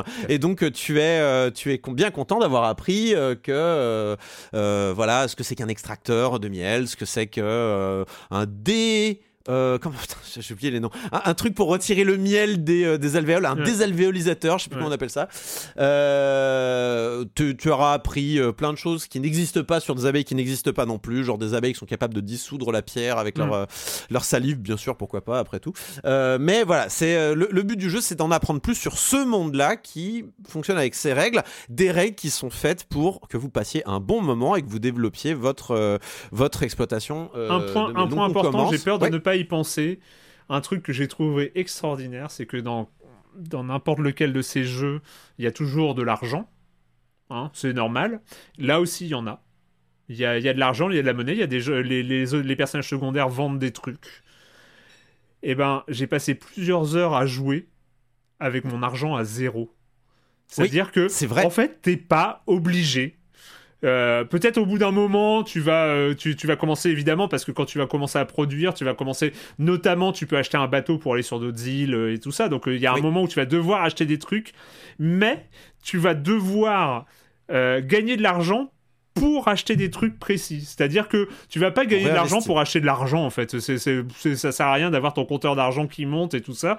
Mais et donc tu, tu peux jouer plusieurs heures avec ton compteur d'argent à zéro. T'as aucun problème, aucun problème. C'est optionnel l'argent. En, fait, euh, là où d'autres jeux, en effet, vont demander d'investir pour euh, gagner mm. plus d'argent, entre guillemets, là, on va te demander d'investir pour enrichir ton expérience. C'est ça. Plus qu'autre chose. C'est-à-dire qu'il y a une notion de, bah ouais, en fait, tu vas acheter le, bon, il te manque un point de colle ou je sais pas quoi pour faire ce, ce, meuble. Bon, bah, tu, il est en C'est pas un peu comme les Farming Simulator qui jouent un peu là-dessus aussi, où tu optimises euh, toujours ton équipement. Alors, les Farming Simulator, t'as du pognon, hein. c'est même qu'une histoire de pognon. Hein. Ça, farming Simulator. J'ai pas joué, hein, mais j'avais le souvenir que tu t'investissais tout ce que tu pouvais dans justement tes matériaux, enfin, tes outils. Tes... Oui. oui, mais encore une fois, il y a investir pour augmenter ses capacités de production. Euh, alors que souvent, enfin, j'ai l'impression que l'achat dans, euh, dans ce jeu-là, c'est pour enrichir ton expérience plus que pour la rendre rentable ou alors pour te dépanner, voir. Euh, genre, euh, ah bah il vend cette abeille qui me manque justement pour faire ce croisement. Et du coup, tu vas l'acheter. Ou alors, ah bah il me manque vraiment littéralement un point de colle et bah j'ai pas la colle là disponible tout de suite. Disons, disons qu'en fait, en fait juste pour aller plus loin que Corentin, c'est l'argent, en fait, c'est pas le c'est pas l'indicateur de ta réussite. L'indicateur de ta réussite, c'est si tes abeilles sont bien. Ce qui est très sain. c'est très sain. Euh, l'indicateur de la réussite, c'est si t'es content de, de, ta production, si tu si arrives à comprendre. Je pense que au-delà de ça, l'indicateur de ta réussite, c'est est-ce que tu as rempli tes guides? Oui. Parce qu'en fait, tu as donc, tu as tes guides et tu as tu as ton guide tutoriel donc machin donc je pense que le guide tutoriel, c'est celui que tu finis le premier. Enfin, pas le guide mm. tutoriel, mais le guide qui t'explique comment faire. Mais en fait, c'est tutoriel, mais ça va très loin. C'est plus, un, c'est plus un rappel de toutes les différentes méthodes que tu as et qui te permettent de, de, gagner en, en, en, matériel, ou ce genre de choses. Mais tu as aussi un guide, tu as une carte que tu as découvrir et mm. notamment il y a des euh, il y a des espèces de, succès euh, en fait c'est la première fois que je trouve que des succès sont bien intégrés dans un jeu mais bref mm. euh, en fait tu as tu as des succès typiquement pour avoir découvert toute la carte donc pour ça il faut un bateau donc il faut avoir quand même mm. avoir bien développé son truc pour arriver au bateau et tu as aussi euh, une espèce de Pokédex des fleurs et une espèce de Pokédex des abeilles. Yes. Et en fait, après, les buts, tu le choisis. Est-ce que tu veux qu'est-ce que tu veux remplir? Est-ce que tu veux simplement finir le, guide euh, de, de, de, pour créer ton, ton, ton exploitation d'abeilles? Ou est-ce que tu veux euh, découvrir toutes les abeilles? Sachant qu'à la fin, il y a quand même l'abeille sacrée. J'ai envie de savoir ce que c'est que l'abeille sacrée, j'avoue. l'abeille sacrée qui a l'air. Qui, qui, a sa, qui a sa rubrique à part. Tu sens que c'est le dernier tiers des abeilles. Tu as l'abeille sacrée. Et je pense que ça peut être un objectif parmi d'autres de, de savoir qu'est-ce que c'est que l'abeille sacré. Dans, dans certains jeux, c'est-à-dire que il y a des jeux où, tu vas avoir différents euh, niveaux de difficulté, euh, avoir euh, finir des choses. ce jeu-là utilise un, type de difficulté modulaire où tu choisis en fait ce que tu veux faire. Tu choisis en fait quel sera ton objectif. Si ton objectif, moi je pense qu'à titre personnel, je n'irai pas jusqu'à l'abeille sacrée. mais par contre, je pense que finir toutes les étapes du guide déjà serait déjà un, bel objectif pour moi à réaliser parce que j'aurais vu un peu toutes les étapes pour fabriquer du miel, de la cire, des produits dérivés du miel. voilà, avoir toutes mes abeilles abeilles rangées dans ma bibliothèque abeilles, parce qu'on peut acheter comme ça des trucs pour ranger ses abeilles à l'intérieur. Euh, et il y a un petit côté genre, ah, ah, ah, ah je, les, je, je, collectionne mes abeilles, je suis un maniaque des abeilles. C'est un peu terrible. Il y a un côté un peu fou furieux là-dedans. Mais euh, je pense que chacun un peu voit midi à sa porte. C'est un peu voilà, c'est cool à ce niveau-là. C'est encore une fois la détente. Vous faites ce que extraordinaire, vous moi, euh. le jeu vidéo, j'ai envie de dire. Enfin, je vous entends parler. Vous êtes euh, en une semaine, vous êtes apiculteur, vous êtes euh, astronaute. Enfin, mais c'est fabuleux. Qui, bah comment on peut vivre ça autrement que dans le jeu vidéo? C'est quand même ah, incroyable. C'est sûr, c'est sûr. Non, mais sérieux, c'est génial. Après, le jeu n'est pas parfait. Si je devais le, bon, il a des soucis hmm. d'ergonomie. Mais bon, c'est un jeu fait par des frangins presque dans leur coin parce mm. qu'ils adoraient les abeilles, donc il y a un côté sincère qui fait que je, je, je passe outre euh, ces problèmes-là. Le truc, moi, qui me séduit, c'est que on est sur une base de jeu de craft hyper classique, mais euh, je trouve qu'ils ont jamais perdu de vue leur thème. C'est euh, bah tu vas apprendre à être apiculteur, ça va jusqu'au croisement des abeilles, ça va jusqu'au croisement des fleurs. Euh, et, du coup, en fait, tu as le craft bricolage, le craft abeille, le craft botanique, et, tout ça, c'est complexe hein, à, la, fin. Enfin, même pas à la fin. Alors, oui, deux, dernier point, ça va vite. Alors, c'est, ça peut sembler antinomique. On vous parle d'un jeu chill et tout ça, sauf que si vous jouez, c'est-à-dire si vous prenez pas votre temps et que vous jouez normalement, ça avance vite. Et ça aussi, c'est une vraie satisfaction, c'est que bah, très vite, tu vas avoir tes premières ruches, tu vas couper des arbres, tu vas faire ta maison, tu vas avoir tes premières ruches, tu vas choper tes abeilles, tu vas euh, créer tes premiers euh, rayons, euh, tu vas choper, tu vas créer tes premiers ruches artificielles, enfin ruches en bois, tu vas, enfin, et tout ça en, quelques fait, ça Fonctionne en, fait, ça fonctionne avec ce qu'on disait tout à l'heure sur les, petites échelles de temps. Tu peux jouer un quart d'heure et faire plein de choses dans. Exactement, mais je trouve que c'est ça, c'est que dès que tu joues, t'avances et c'est super agréable. C'est en fait c'est la récompense est euh, est super bien les amis qu'on fait. sur le chemin. Ah non, pardon. Euh, non, non, mais franchement, pour le coup, euh, euh, j'ai trouvé que c'était beaucoup plus rapide que les autres comme Stardew Valley ou les trucs comme ça qui nécessitent plus de mise en place d'une manière générale. Là, c'est rapide. Enfin, c'est très. Et puis, il y a même. C'est tellement rapide. C'est tellement rapide. Vous pouvez aller. Si jamais vous avez besoin d'un objet, vous pouvez le piquer chez le voisin. Et il vous dira rien. Non, c'est ça. On peut, moi, moi je, savais pas comment faire un lit, bah, je suis allé voler un lit, puis voilà. c'est pas bien, c'est pas bien, Corentin. Mais non, c'est pas bien. Ils avaient le, sou ils avaient le sourire. dans un univers sympa, tu apprends à sauver les abeilles et tu, tu voles des lits. Franchement, c'est. C'est une allégorie du Truman le Show. Shark. Hein, t'as pris un, mot, un drôle de genre depuis Card Shark. ça, t'as changé, Corentin. T'as changé. Ouais, t'as changé. Hein, Mais je compte le rendre, je l'emprunte. Dès que je sais faire des lits, je le rends. Bon, je te fais confiance. je te fais confiance. Tu, tu, vas le rendre à la dame. Hein. Non, mais. Non, et puis, et puis alors, il y, a des, y a des mystères aussi. Enfin, tu, je sais pas si tu t'es un peu baladé dans le monde, euh, Erwan, mais il y a des il y a des temples, oui, les temples. il y a des sanctuaires, il y a un mystère quoi. Il y a un mystère des abeilles, tu sais pas ce qu'il faut faire. Moi, je suis sûr que sûr qu'à la fin, c'est une quête incroyable pour sauver les abeilles. Tiens d'ailleurs, en parlant de sauver les abeilles, on vous encourage aussi à repopulariser euh, enfin à recréer la population de certaines races d'abeilles qui sont qui sont mortes. Donc faut les faut les croiser pour créer euh, pour recréer la la la, qu'on appelle ça l'espèce d'abeille et ensuite, il faut il faut les reproduire suffisamment et en relâcher régulièrement pour que, bah, en fait, elles deviennent endémiques. Et ça, c'est euh, c'est cool. Il y, y, a un message toujours. Euh, il y a toujours ce message là de, de, de, de, respecter un petit peu ton écosystème. Et finalement, c'est c'est peut-être aussi euh, cette vision écosystémique finalement de, du jeu d'abeilles, du fait que, ben oui, en fait, le craft, il fonctionne avec les abeilles, qui fonctionne avec l'économie, qui fonctionne avec les fleurs, qui fonctionne machin.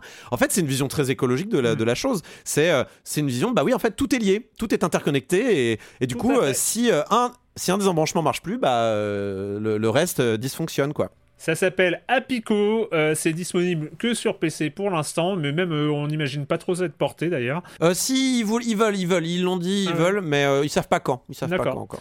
Et eh bah c'est 17 euros, 17 euros, à peu près 17 euros sur, sur, sur Steam ou sur ailleurs, je sais pas s'il est disponible sur Itch.io, je pense. un peu partout. Oh, tu penses bien oui, Tu bah penses bien qu'ils sont sur Itch Oui, bah oui, ça m'aurait étonné. C'est pour ça que je me suis corrigé de moi-même.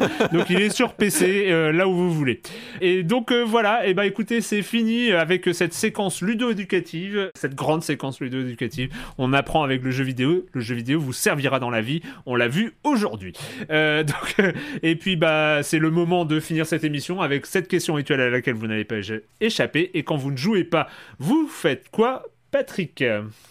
Euh, alors moi, il y a un moment que je, tournais autour du pot, que je regardais, qu'il était dans ma liste de trucs à regarder, que je le, mettais, je l'arrêtais, et là, ça y est, je me suis attelé. Donc là, je regarde en ce moment ce, documentaire en quatre parties qui est dispo sur euh, Netflix, qui s'appelle Le Dernier Vol de Challenger, qui, qui, revient en, donc en quatre épisodes sur le fameux accident dramatique de la navette Challenger. Alors pourquoi pourquoi je regarde ça? Bah Parce que déjà, bah, c'est très bien fichu. Enfin, là, j'ai vu le premier épisode, là, j'attaque le, deuxième.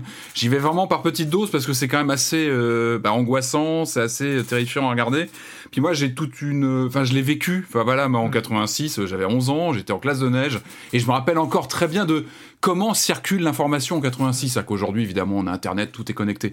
Moi, je l'ai vraiment vécu. Je me rappelle très bien que le les mots sont, on en a parlé, on a entendu parler avant de voir les images de Challenger exploser en vol. Alors ça paraît idiot comme ça, mais les mots même étaient totalement glaçants.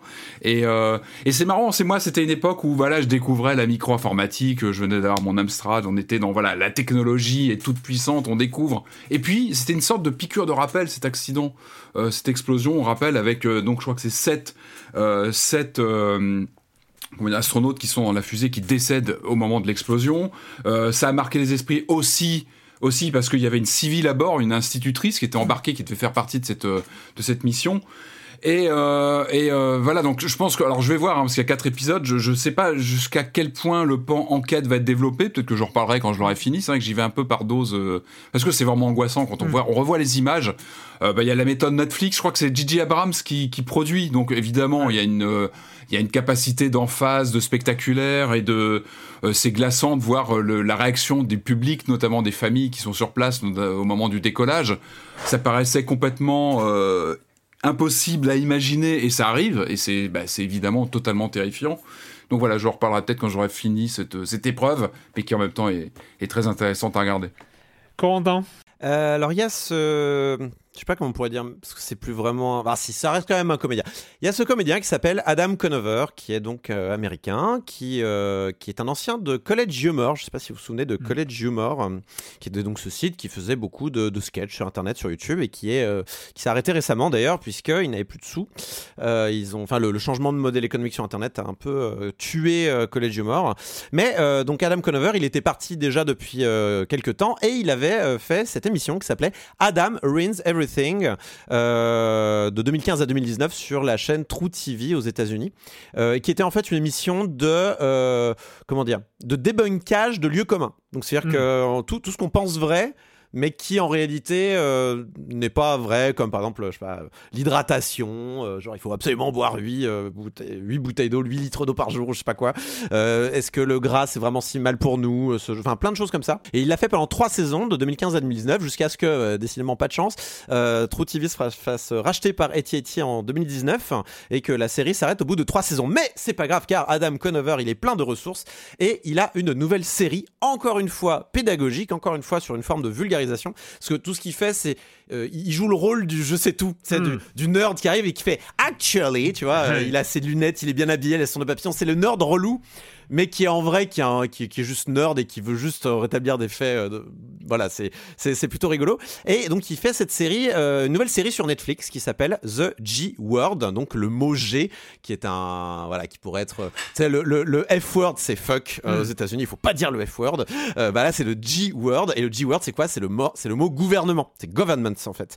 pour expliquer en fait, parce que aux États-Unis, le gouvernement, c'est pas acquis hein, pour tout le monde. C'est pas, c'est pas quelque chose qui est. Euh, il y a quand même beaucoup de libertariens. Il y a beaucoup de gens. C'est euh, pas de gouvernement euh, dans, dans, ma vie, s'il vous plaît, le moins possible.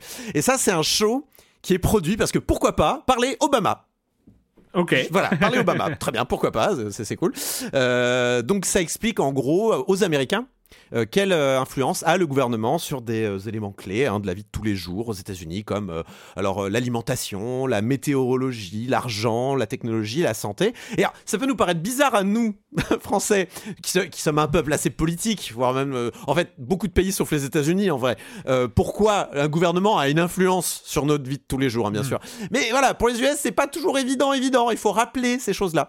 Mais même pour nous autres Français, c'est intéressant de regarder ça parce que on apprend des trucs importants, comme par exemple, et des trucs qu'on a tendance à oublier en ce moment hein, dans notre petite vie, euh, où on nous explique que la, la, la Startup Nation, ça va tout refaire. Par exemple, que la plupart des technologies qui sont utilisées par les, euh, les, les startups euh, technologiques de la Silicon Valley, eh ben, ça a été financé et développé par le public américain, comme l'Internet ou le GPS, ce genre de choses. Et notamment des phases absolument incroyables, des séquences absolument incroyables dans le G-Word, où Adam Conover arrive dans la salle des GPS, la salle où il gère les GPS, et il va, euh, il va entrer des coordonnées pour un satellite. Il y a un côté un peu impressionnant là-dedans. Il est entouré de, entouré de militaires. Il lui fait pas de conneries, hein, en, en rigolant un peu, parce que bien sûr tout ça est très euh, est très euh, est très euh, cadré. C'est très instructif, je recommande vraiment. C'est pas très long en plus, c'est 20 minutes, ça doit être 6 ou 7 épisodes grand max. Eh ben, écoutez-moi, je suis obligé d'en parler, je vais obligé d'en reparler parce que j'ai déjà je suis déjà passé par là. C'est là on enregistre jeudi. Euh, c'est diffusé vendredi et de la nuit de jeudi à vendredi, c'est le premier match des finales NBA euh, entre ah. les Boston Celtics et, euh, et les, les, Golden State, les Golden State Warriors.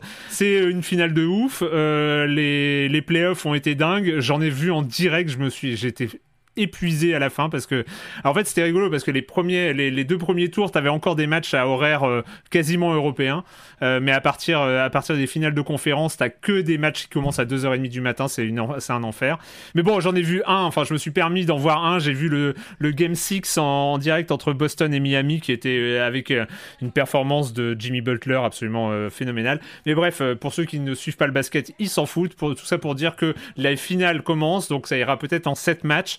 Ça promet d'être euh, d'être dingo. Si j'y vais de mon petit pronostic, euh, je ne vois pas comment euh, les Golden State Warriors ne gagneraient pas un nouveau titre parce que il y a Stephen Curry, Clay Thompson et et Draymond Green qui sont ensemble et en plus qui sont très bien accompagnés cette année. Donc je vois pas, même si en face il y a Jason Tatum et Jalen Brown et, et, tous les autres et Marcus Smart, mais mais voilà, je pense que ça va être ça va être très cool. Je vais essayer de, je je sais pas si je pourrais voir un match en direct parce que c'est quand même très très fatigant, mais je suivrai ça forcément de très près. Voilà, j'en parle aux trois personnes qui euh, s'intéressent à la NBA, euh, qui nous écoutent, mais c'est pas oh, grave. Ils sont vraiment que trois bah, Tu peux, tu peux mesurer avec Discord maintenant, non? peut-être deux. Faites-vous savoir. Mettez, un mettez des emojis ballon de basket sur la déclaration de l'épisode. On, s'est promis de créer un fil de discussion NBA euh, la, saison prochaine sous prétexte de NBA 2K, tu vois, tu vas faire.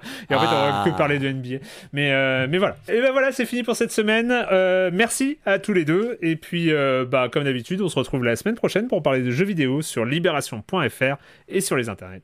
Ciao. Ciao. Ciao.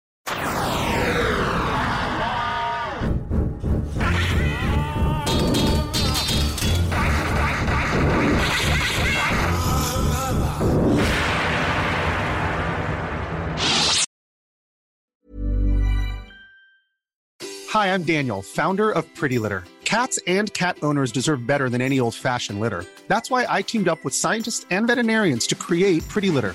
Its innovative crystal formula has superior odor control and weighs up to 80% less than clay litter. Pretty Litter even monitors health by changing colors to help detect early signs of potential illness. It's the world's smartest kitty litter. Go to prettylitter.com and use code ACAST for 20% off your first order and a free cat toy. Terms and conditions apply. See site for details.